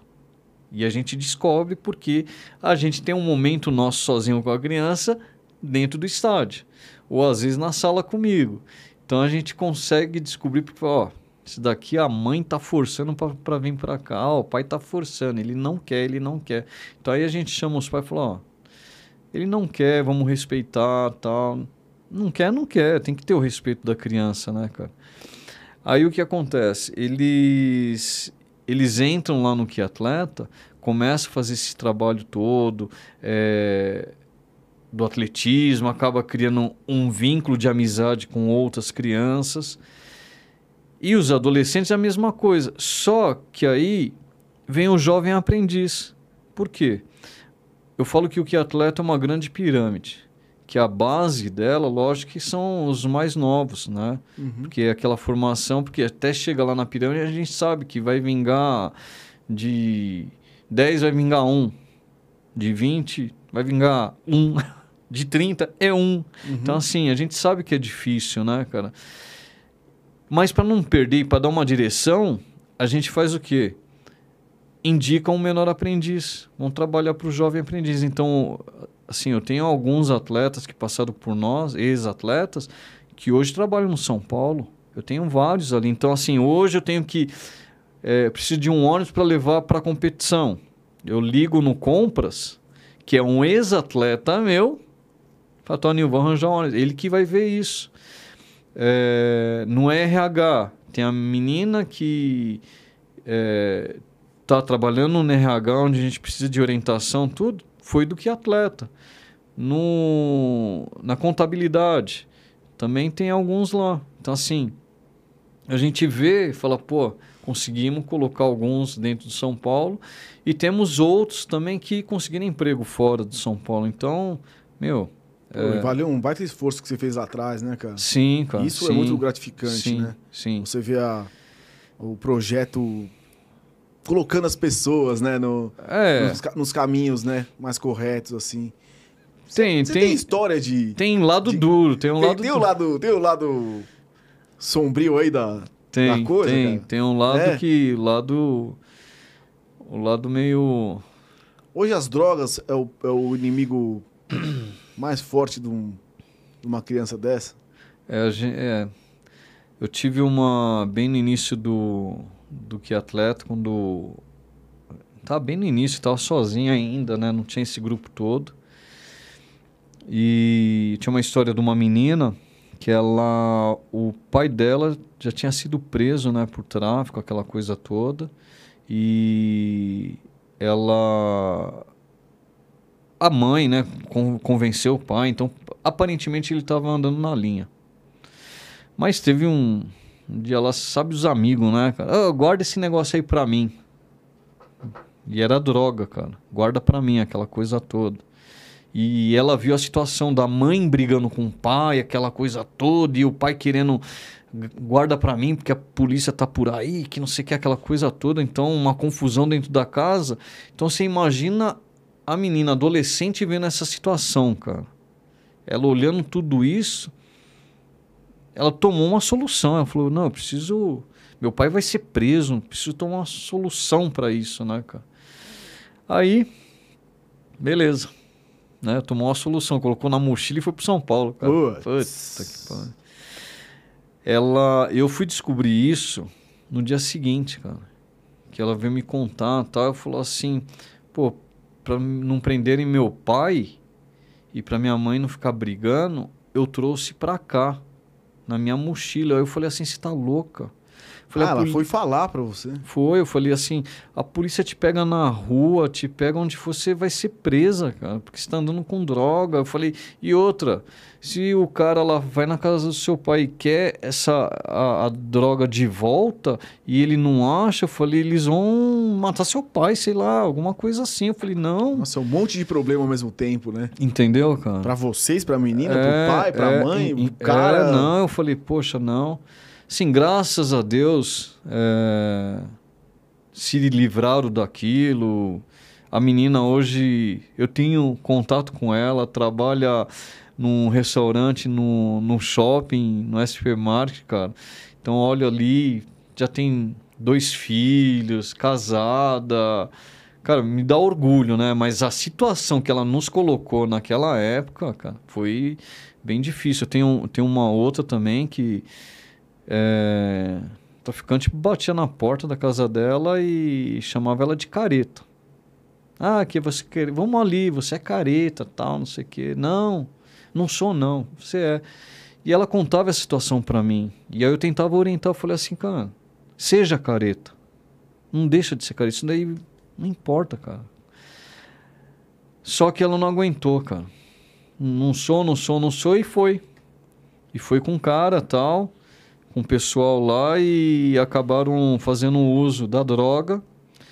E ela me conta toda a situação, é triste, cara. Me conta toda a situação da reação, que adormeceu o rosto, tal, aquela coisa toda. E eu falei assim para ela, falei, valeu a pena isso?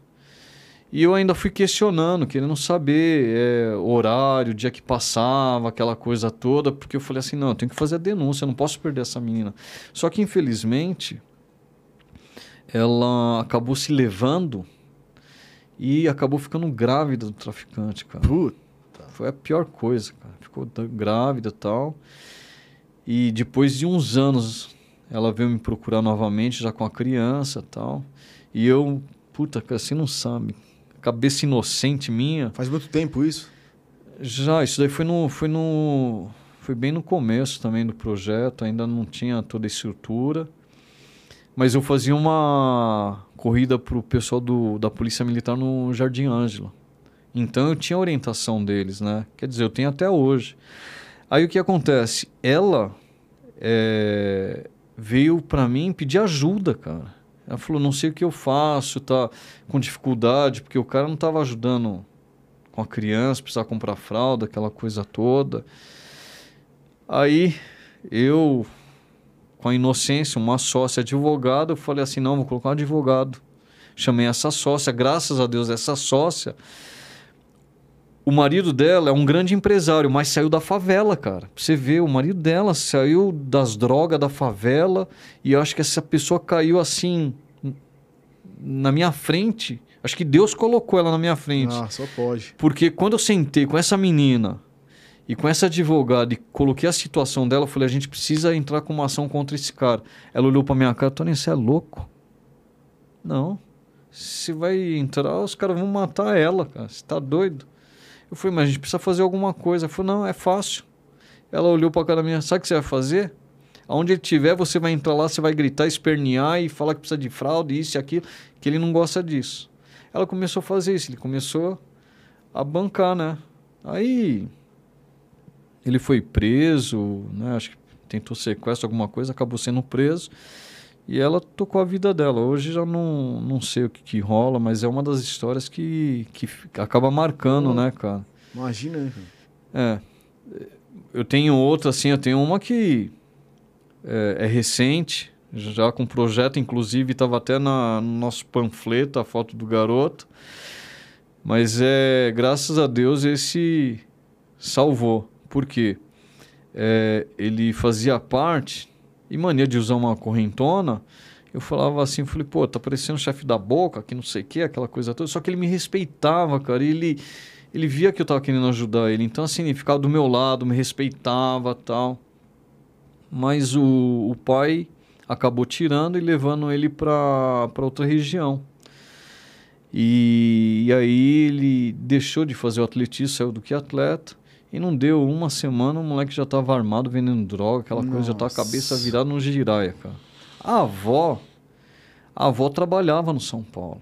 E eu tinha contato e perguntava. E ela falava, não, ele tá virado no giraia. Toninho, ele tá outra pessoa. Eu falei, poxa vida. E nisso, a gente foi convidado para fazer uma palestra, convidado para fazer uma palestra na Fundação Casa, lá em Cotia. E nós fomos, cara. Fui lá, fiz tal. Medo do cara. Você sabe. É pesado? É, é não, é. Meu.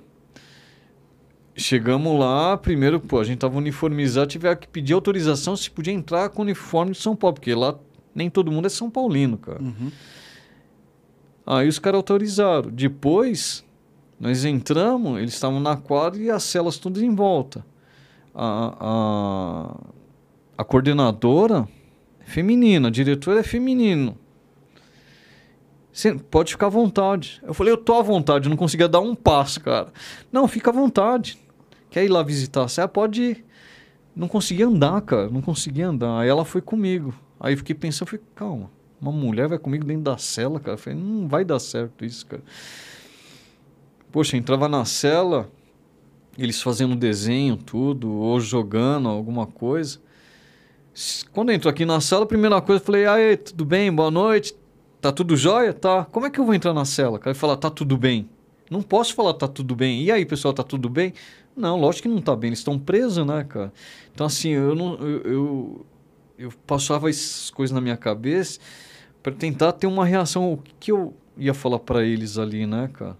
Então eu falei, tá tudo bem, eu não posso falar. Aí eu elogiava os desenhos, que eu olhava, ah, tá jogando dominó? Não, eu falava muita coisa, tá jogando dominó, tá jogando isso, ping-pong. Falei, caramba, Situação, cara. né, cara? É, complicado.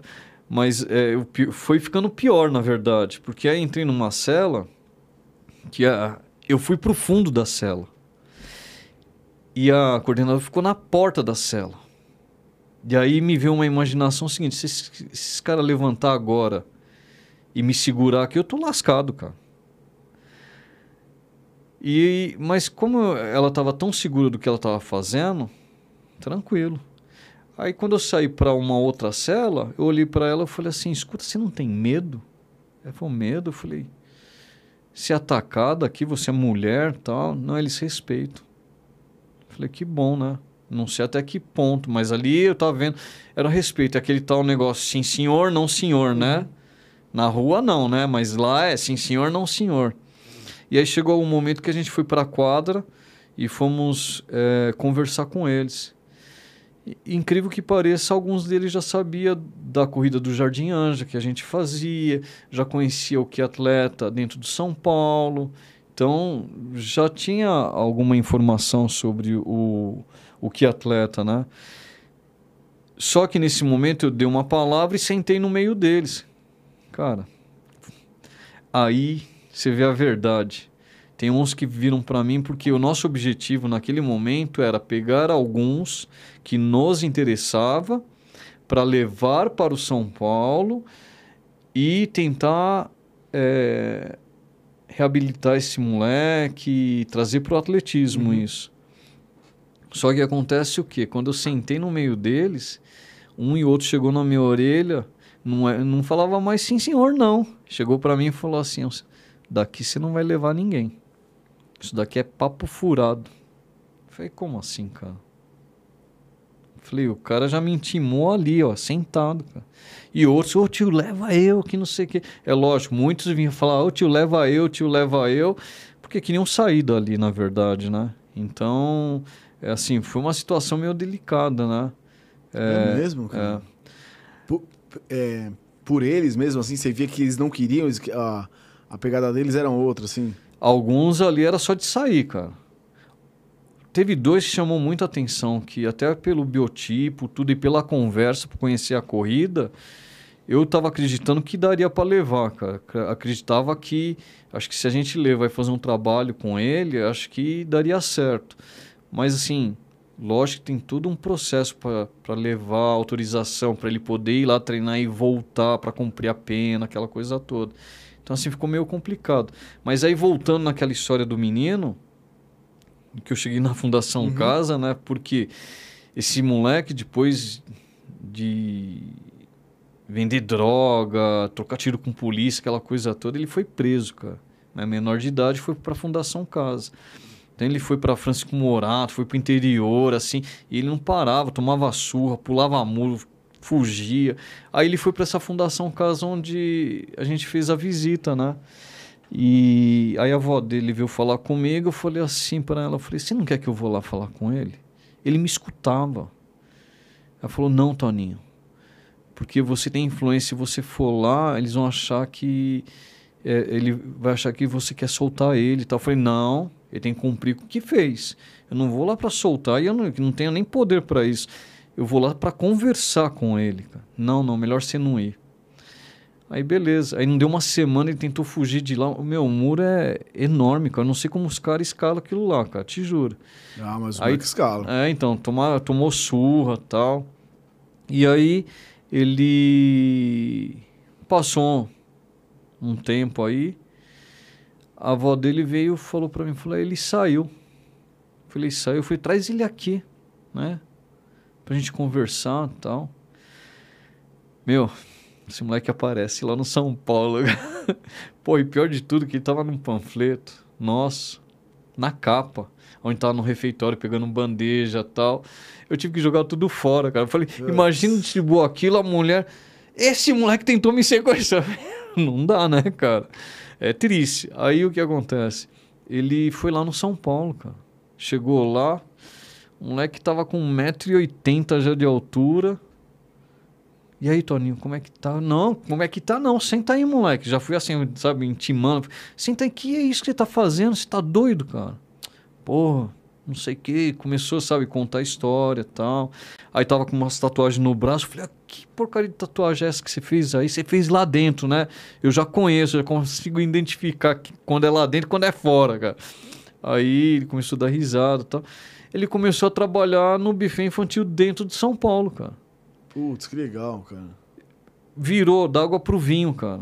Então começou a trabalhar ali, a dona Regina do buffet infantil deu oportunidade para ele, tal. Ele passava lá na minha sala, me cumprimentava, tal. Aí eu falei com a avó dele, ele falou: "Cara, se endireitou, Toninho". Eu falei: "Graças a Deus". Graças a Deus mesmo. Arranjou outro emprego melhor, porque ali no buffet era temporário, arranjou outro emprego.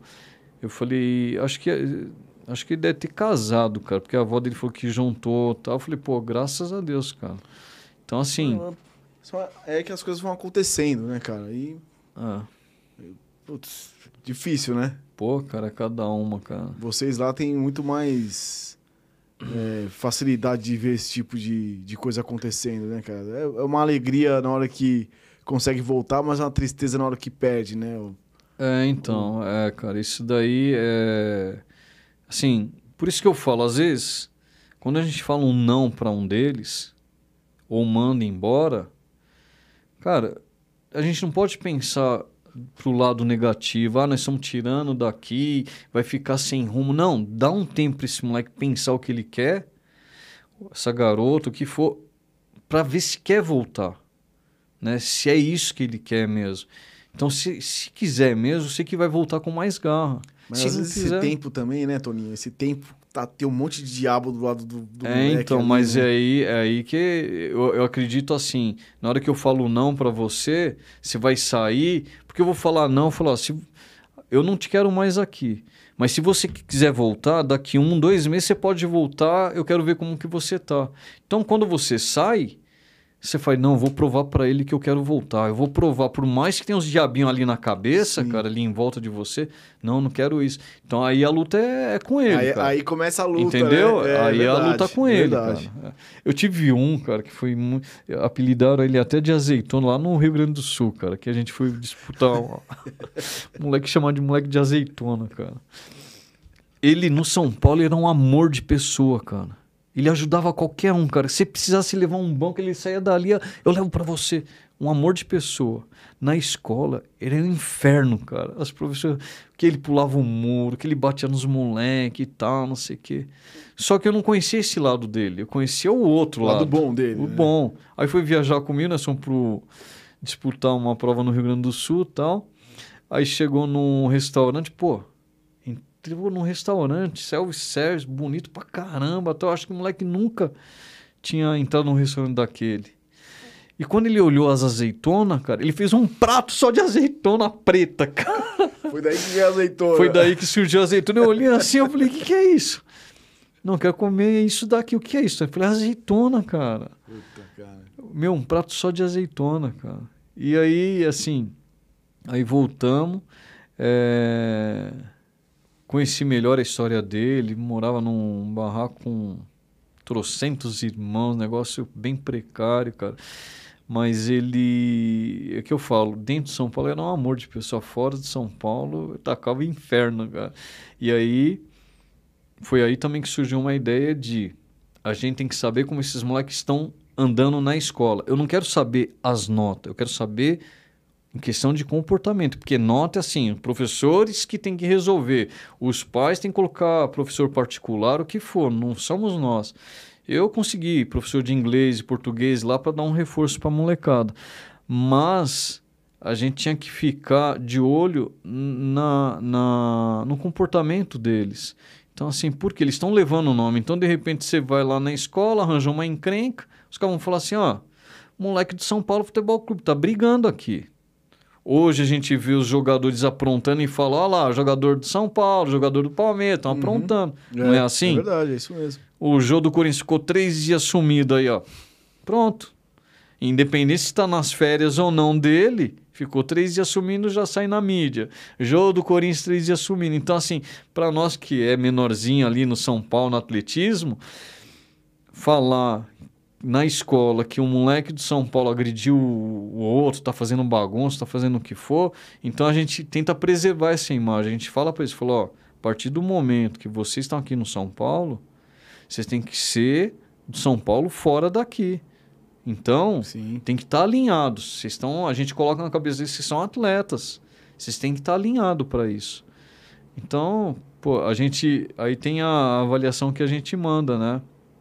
A gente manda para eles é, levar na escola eles os, fazem. moleques, os moleques têm que, que trazer a avaliação de comportamento. do- avaliação da- de da comportamento, é. Vocês dividem força com o futebol lá no São Paulo, por ter esse negócio de futebol? A molecada às vezes fica entre, pô, queria ser jogador, tá ali do lado do campo, ou não, eles já vão meio consciente Então, que é atletismo. A gente. É até engraçado, cara, porque quando entra na sala, a gente. A, a mãe vem procurar. Ah, eu sei que aqui- me falaram que tem um esporte. Beleza, tem um esporte. A gente não fala qual é o esporte e quer que a mãe fale ou a criança fale. Ah, então, eu queria futebol. Falou, puxa, só está no departamento errado. Não tem futebol. Inclusive, no São Paulo, a, a peneira fica em Cotia. Não fica ali no São Paulo, no Morumbi. Aí, se a mãe não puxa mais o assunto, encerrou a conversa ali. Porque a gente já viu que esse está ligado no futebol. Uhum. Então, encerra a conversa ali. Aí, é, o ruim é quando a mãe serve qualquer coisa. Eu falei, putz, qualquer coisa serve? Só tem certeza? Eu falei, é, qualquer coisa. Tá bom, então. Só que vamos colocar ele no balé? Como assim no balé? Eu falei, só você falou que serve qualquer coisa. Eu falei, a nossa modalidade não é qualquer coisa. Eu falei, e outra, balé também não é qualquer coisa, mas a gente fala balé aeróbica porque ela falou qualquer coisa, então vamos oferecer qualquer esporte para ele para ver se é qualquer coisa que ele quer. Aí ela fala, não, não, É futebol. Ah, futebol a gente não tem. É mais um que a gente dispensa. É, é porque o São Paulo aí vai com essa coisa, né? A gente tá é, lá dentro. É. Então, assim, é, hoje a molecada já chega e, e, e, e fala, fala, poxa, eu fiquei sabendo que tem corrida para criança. Opa, melhorou, né? Uhum. Oh, tem atletismo, ou tem um esporte, aí ela vai questionando até chegar a gente, até a gente divulgar o que é, mas de cara a gente não fala. A gente quer que eles falam, porque já começa uma entrevista ali. Eu quero saber qual é o interesse. Se você veio nos procurar, você tem interesse de alguma coisa. Não é só interesse de deixar a criança ali, que é uma parte segura e vai passar um tempo conosco ali. Não, isso daí não. A gente quer interesse para estar tá praticando atletismo.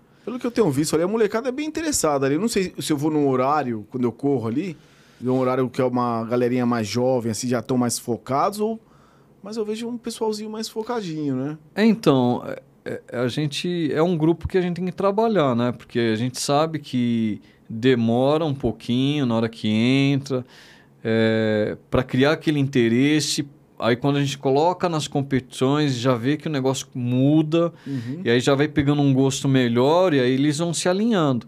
É lógico que nem todos ali estão aptos, né, cara? A gente sabe que nem todos ali, a gente vê que tem muita dificuldade e tal, e a gente tem que direcionar para outro lado. Então, falar, ó, vamos fazer um curso, vamos fazer um jovem aprendiz, fazer uma outra coisa. Ninguém está tirando, vamos continuar aqui, mas é porque aqui sim a partir dos 16 anos, a gente tem que ser bem sincero com eles, para eles não perderem mais tempo.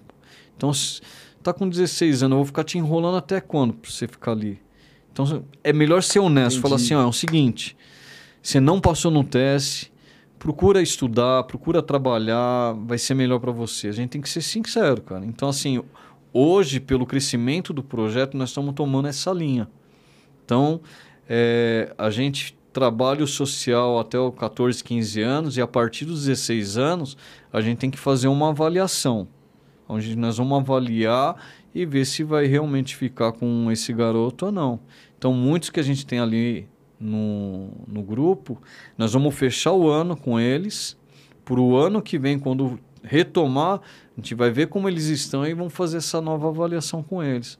Para falar, pô, não adianta vir ali só por vir, porque é um ambiente gostoso, tem os amigos, o professor é legal, o Toninho é chato.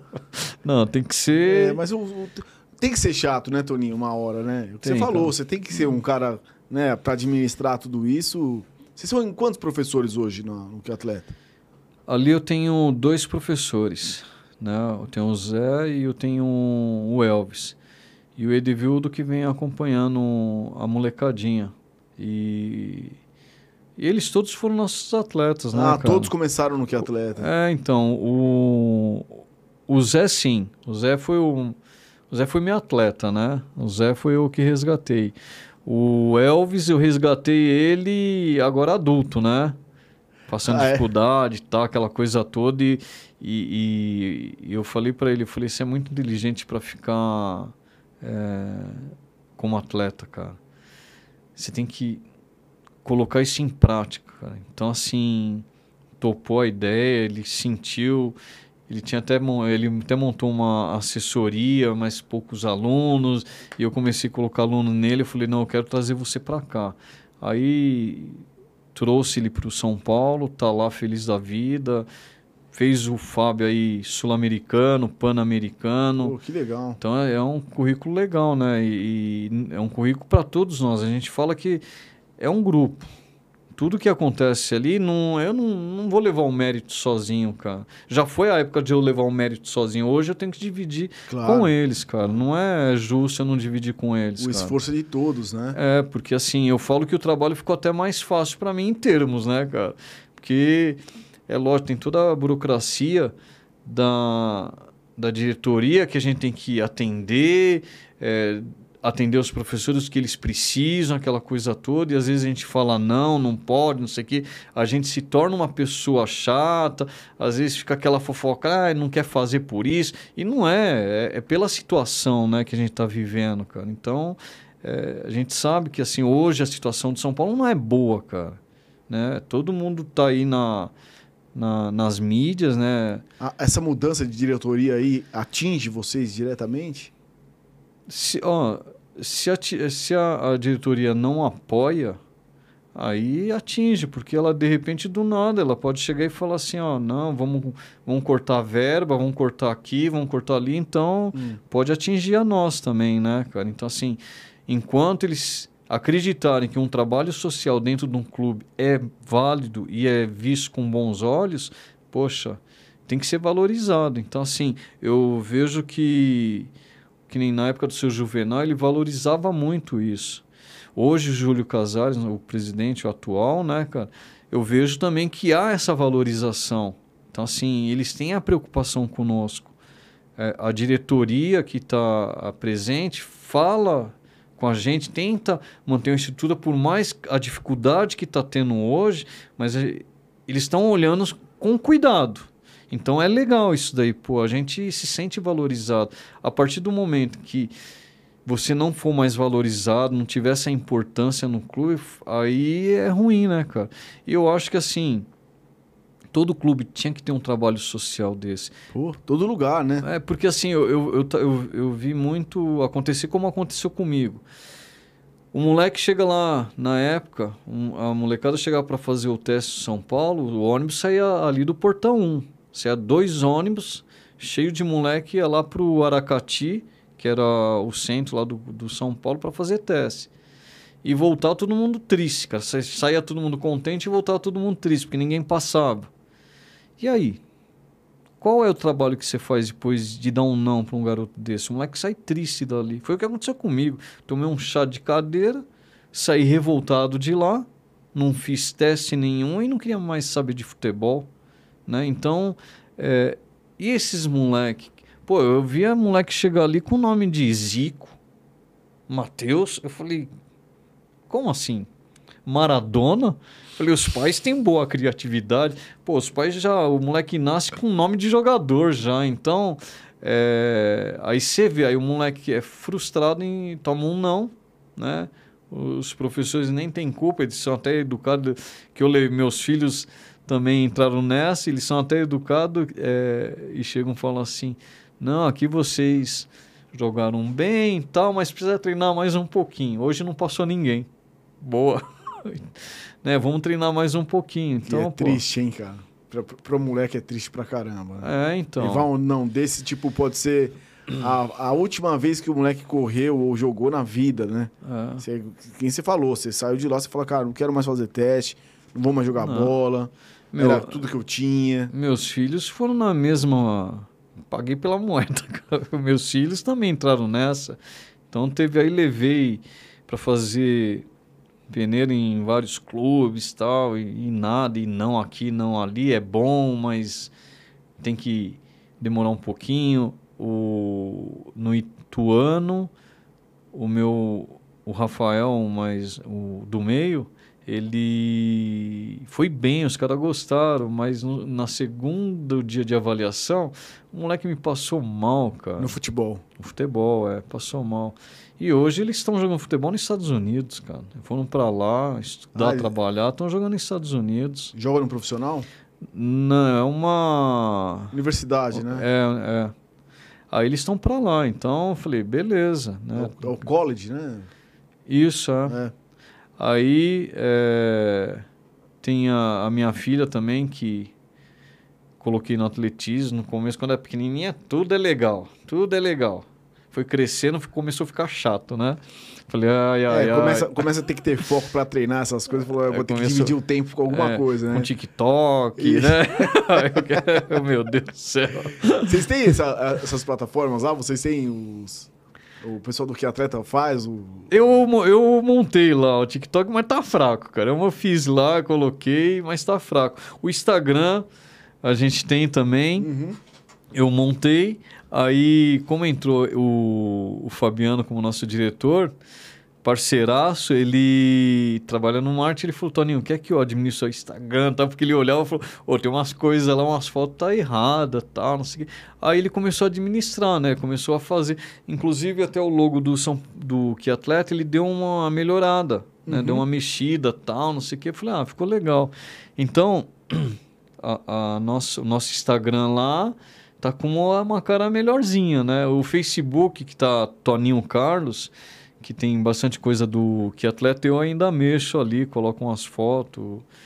E... É, pra quem, pra quem tá aí assistindo, o, o, o Instagram do Que Atleta tá aí na, na tela para vocês, arroba Que Atleta, né? Isso, é. Toninho, vou ler umas mensagens aqui, cara. Pode ser? Pode, lógico. Vou, o pessoal que tá aqui acompanhando a gente, lembrando pra todo mundo dar aquele likezinho esperto aí, que ajuda bastante o canal. Cada vez que vem um likezinho, o YouTube entende e começa a mandar para mais pessoas. Essa conversa aqui vai embora, cara. Ó, Laura Vecchioli, boa noite. Codificotes, é a nossa equipe do Codificotes. Kiko Azevedo, mandando boa noite também. Biano, meu coordenador, pessoa de caráter, que entrega a sua vida ao esporte. Tenho Olha muito orgulho. Aí. Tenho muito orgulho hoje, esse diretor de departamento que é atleta e fazer parte dessa família que o Toninho construiu. Pô, legal, obrigado aí, Biano. É, atleta Ma Marilene Mar Ferreira. Minha atleta, essa daí. Cheguei família, grande Toninho, máximo respeito e admiração por, por essa pessoa.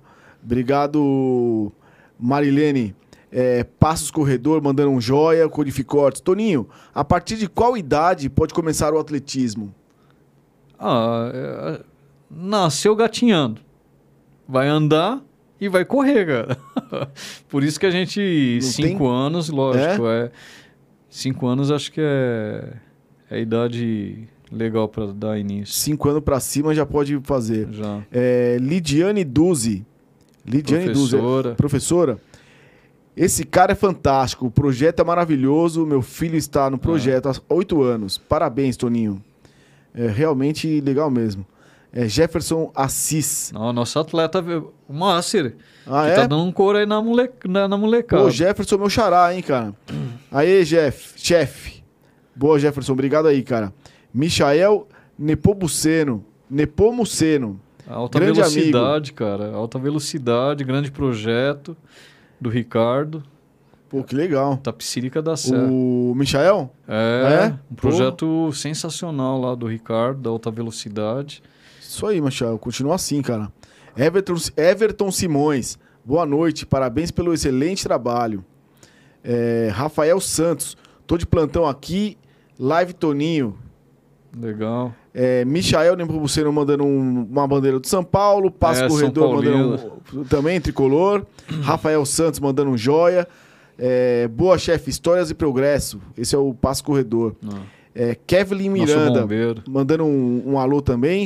É. Ah. Leidiana Prats, boa noite, que atletas. Essa é a irmã do falecido é, Leandro Prats, grande atleta. Pô, legal, Leidiana. história. É, Matheus Bonassi. Meu boa, filho, pai. cara. Oh, tá o, o filho assistindo. Ai, cara. Boa, pai. Melhor projeto da vida, que atleta, te amo, pai. E joga do que, o Matheus?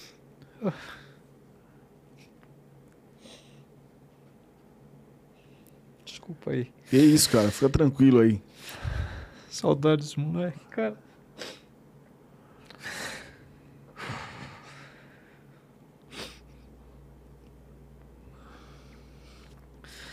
Meu zagueiro. Me desmontou agora. Você tá vendo aí, não é, não é ó, arquivo ah, confidencial, ah, mas hoje tá aí. Pô, que legal, Matheus. Pô, tá presente que aí. moleque vai tomar uma surra, cara. Ele joga, lá, joga do que lá nos Estados Unidos? Zagueiro, cara. Esse daí é o zagueirão. O outro é meia.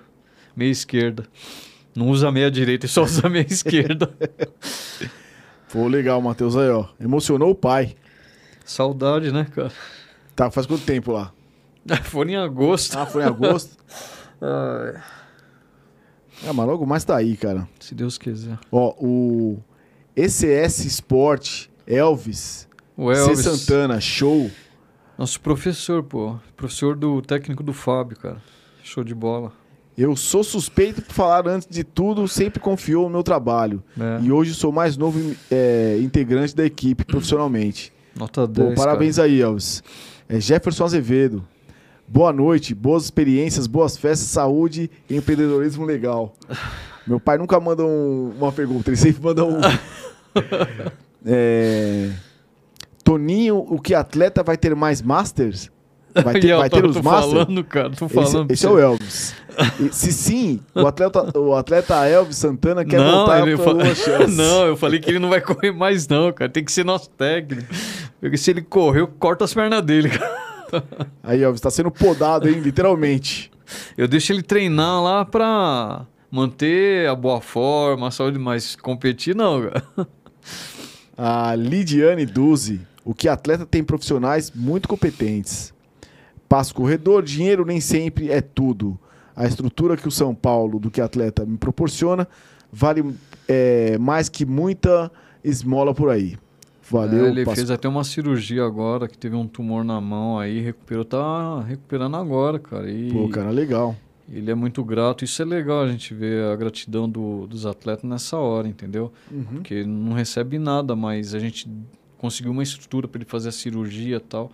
Então, é um cara que tem um reconhecimento de todo esse esforço que nós tivemos, né? Ah, esse, é o, passo corre... esse é o passo corredor, né? É, é. É, qual que é o nome dele? Michel Ah, Passo. o Michael. É, o Michel. Ah, o Elvis tá falando aqui, ó. Fisioterapeuta do futebol feminino foi do que atleta. Pô, que legal. Ah, é, o Rony foi, eu falava que ele era nosso maratonista, foi, é isso mesmo. O Juan, João, João ou Juan? É Juan. Juan tá mandando um, um alô aqui também. O Igor Gabriel mandando um alô que Ah, nosso atleta. T20, cara, esse daí, a figura esse moleque, cara, é T20 porque é, é deficiente intelectual, né? Uhum. E hoje tá alegria total, esse moleque tá correndo muito, cara. Que legal, cara. Matheus Freitas, orgulho Ah. de ter feito parte do projeto. Tá Só tenho a agradecer ao que atleta por tudo. Mateusão, tá trabalhando lá. Esse daí, cara, eu vou te falar uma. Fui descobrir que esse moleque é cego de um olho, surdo, tem tudo que problema agora. Eu falei, moleque, você corria, corre bem pra caramba. É mesmo, cara? Porra, Pô. cara, moleque 10, cara. Pô, legal, Matheus. Obrigado aí, cara. Kleberson Yamada, Ai, que atleta arte da vida. Show. Professor é Kleber Yamada, é técnico do Marraú, um técnico. É, Marraú, a gente tem nosso atleta lá do Japão, cara. Pô, que legal, cara. O Elvis Um tá mandando mais uma aqui, ó. cara. Sou grato e muito a Deus abençoe todos. Temos muito talento. O professor José Carlos e Edevildo fazem, fazem um trabalho impressionante e diferenciado. É isso É, foi, mesmo? foi o que eu falei na conversa Sim, ali da, sim. do Zé e do Edevildo, é sensacional, cara. É, e ele, ele retoma aqui falando, ó, Kleberson Yamada, Bruno Uemura, é isso? Bruno Emura, São mais dos grandes profissionais que agregam demais. Bruno Emura é um ele, ele faz uma, um preventivo pra nós lá. Cara, nota 10, cara. Japonês, é que nem o Kleberson Yamada fala. O japonês. É duro a gente ter atleta japonês, cara. Porque os caras só querem estudar, não quer treinar, cara. E eu falo pro Yamada, eu não quero mais seus atletas aqui, não, cara. Os caras só querem estudar. Falei, na hora que a gente precisa pra competição, os caras não vão. É, é, é, o quê? Fisioterapeuta lá? O Bruno Em- Emura, ele, é, ele faz um preventivo pra nós. é um Ah, professor entendi. também Pô, nosso legal, lá, cara. Voluntário, cara. Nota 10, cara. Ó, o José Carlos mandando aqui, Toninho Mestre. Ah, esse daí é o... Me tirou da feira. ah, o Zé Carlos é o que fica lá no campo lá. É, Pô, o Zé, abração aí, cara. Zé é o Carlos. Zé, é o Zé. Sou grato por toda a vida. Desejo paz e saúde pra esse cara. Pô, legal. É, Diego Lesbão. Toninho, grande abraço. Biano que mandando também um. Será que o Toninho cortou o cabelo pra participar do podcast? Filha da mãe. Cortei, cara. Só foi Deu- eu. Saí correndo pra cortar cabelo hoje, cara. deu Falei, deixa deu ele lá. tapa na peruca, bicho. Esse cara tá me enchendo o saco, cara. É Kevin Miranda. É- Mandou um. Ele cortou. Mônica Cristina, parabéns, querido. Você é um exemplo maravilhoso de ser humano. Pô, Mônica, obrigado aí. Beijão. É, Kevin Miranda também mandou um Toninho chorando ao vivo. Grave na tela, porque pensa em um homem difícil pra chorar. Pô, mas é legal, Imagina, mentira, cara. Obrigado Só uma manteiga, cara. Só uma manteiga pra isso. Em casa também, cara. A gente tô lá assistindo o comercial da margarina já choro. Pra finalizar, só aceitei assumir a diretoria do que atleta devido ao caráter do Toninho. Estamos juntos sempre. Pô, legal, Biano. Cara, Cara, tenho que agradecer ele porque é que eu falo, né? É, ele nos conheceu através de um evento, foi se aproximando, aí entrou lá e ficou meio perdido. Falaram que ia colocar ele. o chinelinho, a gente chama de chinelinho, no escoteiro, cara. Eu falei, vai lidar com o escoteiro? Eu falei, não, vem pra cá. Aí, pô, é que eu falei pra você, é, é legal a gente ter essa mistura, ele com esse departamento, mexe com marketing, cara, e a gente na, na área do atletismo, a gente quer fazer uma mistura boa. Então, assim, já começou a ter resultado, negócio da Águas da Prata, cara. Então, tem coisa boa pra vir aí. Olha, tem mais pergunta aqui, Torinho. Ó, é, o Passo Corredor, que maratona 2022, Toninho? Chorão. Vou mandar cagar isso sim, cara. que maratona 2022, Toninho? É, qual que é, é, qual que é a maratona que eles vão participar aí, Toninho? Eu não sei qual que é a maratona que vai participar. Ele quer participar, acho que é da maratona de São Paulo. Não, esses caras são tudo louco para fazer prova, cara. Que nem em janeiro agora tem. A gente vai entrar de festa, tem várias provas. A gente falou, ninguém vai entrar em prova em janeiro. Cara. Voltaram as provas normal assim? Estão voltando, estão voltando. Tão, é? tão. Só que assim, tá faltando a valorização da elite, né, cara? Porque voltar. Os caras parecem que querem resgatar o que perderam. Então, assim, pro público as provas, é excelente. E para os organizadores também é excelente. Porque você vai lá, você paga, você tem que ser o kit e tal. Sim. Mas é a valorização do, do, corredor de elite, porque é esse cara que vai representar o Brasil lá na Olimpíada, cara. Ele precisa ser valorizado. Então, as provas têm que ser valorizadas para ter participação desses atletas. É chato porque eles querem inscrição gratuita, eles querem premiação, mas é os caras que vão representar a gente lá fora, cara. É os caras que a gente vai ligar a televisão e vai, vai ficar torcendo. É, então, pô, querem, precisa valorizar. E os caras querem nego pagando lá, né? Entendeu? Eles só querem que você, o gordinho, o médico, o engenheiro que vai é, lá, paga é. direitinho, ganha o kit, fica feliz vai embora. É só isso, não. Ó, esse foi um dos motivos que eu parei de, de fazer travessia, né, cara? Que eu, que eu nadava, nado ainda, né? E fazia, pô, foi, foi mais ou menos isso aí, cara. Viram uma patifaria lá na, na praia lá na hora de fazer, muita grana envolvida, pouco estrutura. Eu acho que falta, né? Tem mais, falta ter mais Toninho por aí, viu, Toninho? Pô, a verdade é essa, tem, viu, tem gente boa, cara. Tem gente boa pra é, brigar, mas... Falta, mas, falta os caras, mas, assim, com, tem que ter... com vontade de trabalhar tem e fazer ter... um negócio sem querer só pensar em grana, viu, bicho? Porque é. É, primeiro fazer as coisas acontecerem, depois pensa em dinheiro, sabe? É. Né? Falta mais atleta, que a gente tava falando aqui. Não adianta ter um monte de estádio de futebol arena aí, cara, e cadê? Entendeu? As pistas para né, é. transformar pessoas, né, cara? Sim. É, o Edivaldo Dantas aqui, parabéns, Toninho, pela iniciativa de falar um pouco do projeto. Muitas pessoas não conhecem o trabalho social bacana, tra o trabalho social oh. bacana que trabalhamos. Oh. Sou grato porque tudo que atleta do São Paulo fez por mim. O Idevildo, cara, o Idevildo, você encontra com ele na pista, junto com o Zé. Ele fica com a molecadinha lá. Ah, Idevildo... deve ser os caras que ficam ali. Eu conheço Meu, um pouco Edevildo, galera, mas... ele, ele cresceu demais, cara. Porque, assim, quando ele entrou lá, ele entrou como nosso atleta. O Elvis recuperou ele, porque ele era gordão tal, recuperou. Aí eu tenho uma, eu tenho uma conversa com ele, assim, que ficou gravado para mim num saguão, que ele veio me agradecer na época de atleta e falou assim, pô, Toninho, eu quero te agradecer, mas eu não eu talvez não consiga render tanto. E eu falei para ele, falei assim, cara, deixa o tempo, deixa o tempo. Eu falei, eu confio em você, tal, como atleta, aquela coisa toda. E pô, e foi. Aí teve alguns problemas, passou por uma cirurgia no, no calcanho, então é, aí decidiu parar e, e entrou como nosso auxiliar. Cara, ele assim é fenomenal com a criançada, cara. Ele se encaixou de um jeito que a gente olha ali as brincadeiras, a aula, aquela coisa, o treinamento e tal. Então, porra, cara, tanto ele quanto o Zé Carlos, hum, eu vejo o crescimento nesses dois aí muito grande, cara. Às vezes passam da linha, tem a gente tem que puxar a orelha, cara. Mas isso que é legal, né, cara? Isso é, é mais importante que muita coisa, viu, Não, cara? então, Ter gente pô, assim, é, trabalhando e é, pela causa, eu, né? Eu acho que assim a gratidão é tudo, né, cara? É, é, e tem que partir dos atletas. A gente tem atleta que sai de lá de um jeito, sabe? Sai e, e falam mal de você por aí. E a gente tem que estar tá, é, blindado com isso. Então, assim, quer falar mal, fala, cara. Isso daí, pra mim. É, cara.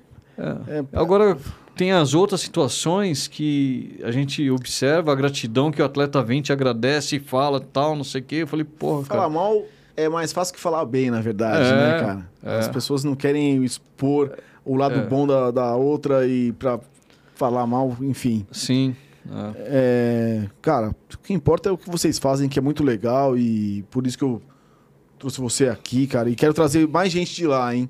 Só agradeço. Pô, é, entra lá no Instagram do Codificado Podcast, é arroba Codificado Podcast, manda mensagem lá no Stories, lá, cara, que a gente traz um aqui também. É importante, né, cara? Sim. Trazer, levar isso pra internet. Hoje são 20 pessoas que estão ao vivo, amanhã já tem já 100 visualizações, daqui a pouco chega a mil. E quanto mais isso rodar, cara, mais legal, porque esse projeto entra na vida das pessoas e as pessoas conhecem, né, cara? E sai mais toninhos, entendeu? Fazendo mais disso. Porque é importante, né, cara? É isso que a gente precisa, né? Sim, sim. a gente lógico. falou hoje no começo da conversa. É, lembrando quem tá assistindo, é, essa conversa vai depois pro Spotify também. Vocês podem estar ouvindo aí no celular enquanto corre, é, enquanto lava a louça, enquanto faz qualquer coisa no carro. Vai estar no Spotify para vocês ouvirem lá. É, a atleta Marie, Mari- Marilene Ferreira, Hum. que vem a temporada de 2022, paizão. Família que é atleta é trabalho. É isso aí. Ganhou a Gonzaguinha essa daí. Maluquinha. Legal, cara. Pô, legal, viu? Obrigado a todo mundo aí que teve presente. Obrigado, pô, Toninho. Queria te agradecer aí, cara, o seu tempo que você veio aí visitar a gente e aceitou o convite. Cara, falou um pouquinho, né, da, da, Foi legal, da, da vida aí. Pô, cara, brigadão. Legal. Quero que você volte aqui de novo, cara. Pra contar mais histórias aí do que atleta, chorar mais um pouquinho. Pô, meu filho me derrubou, cara. é isso aí, cara. Mas é isso. Pai, né, cara? A família É. tá longe. É, É isso que importa, cara. Toninho, brigadão, cara. valeu. De verdade. Obrigado manda você, manda um recadinho aí pra galera que tá te assistindo aí. Seus. Meu, eu só tenho que agradecer a todos. Eu acho que assim, é, continuar nessa batalha não, não é fácil para ninguém, é difícil. A gente sabe que o não a gente já tem, mas tem que trabalhar para ganhar o sim. É isso que a gente está fazendo. E eu acho que assim, nós somos com uma turma boa, tem que manter a garra e bola para frente, cara. E quem quiser conhecer o que é atleta, é só chegar lá no estádio do São Ó, Paulo. vou passar o telefone, o telefone é 11, né? É 3749 8189. certo. Só ligar lá, agendar um- uma aula de adaptação. É, a gente vai estar retornando dia 7 de fevereiro, que a gente vai fechar agora, né? Mas 7 de fevereiro. Dá pra ser feito pelo Instagram também, se quiserem mandar recado no direct.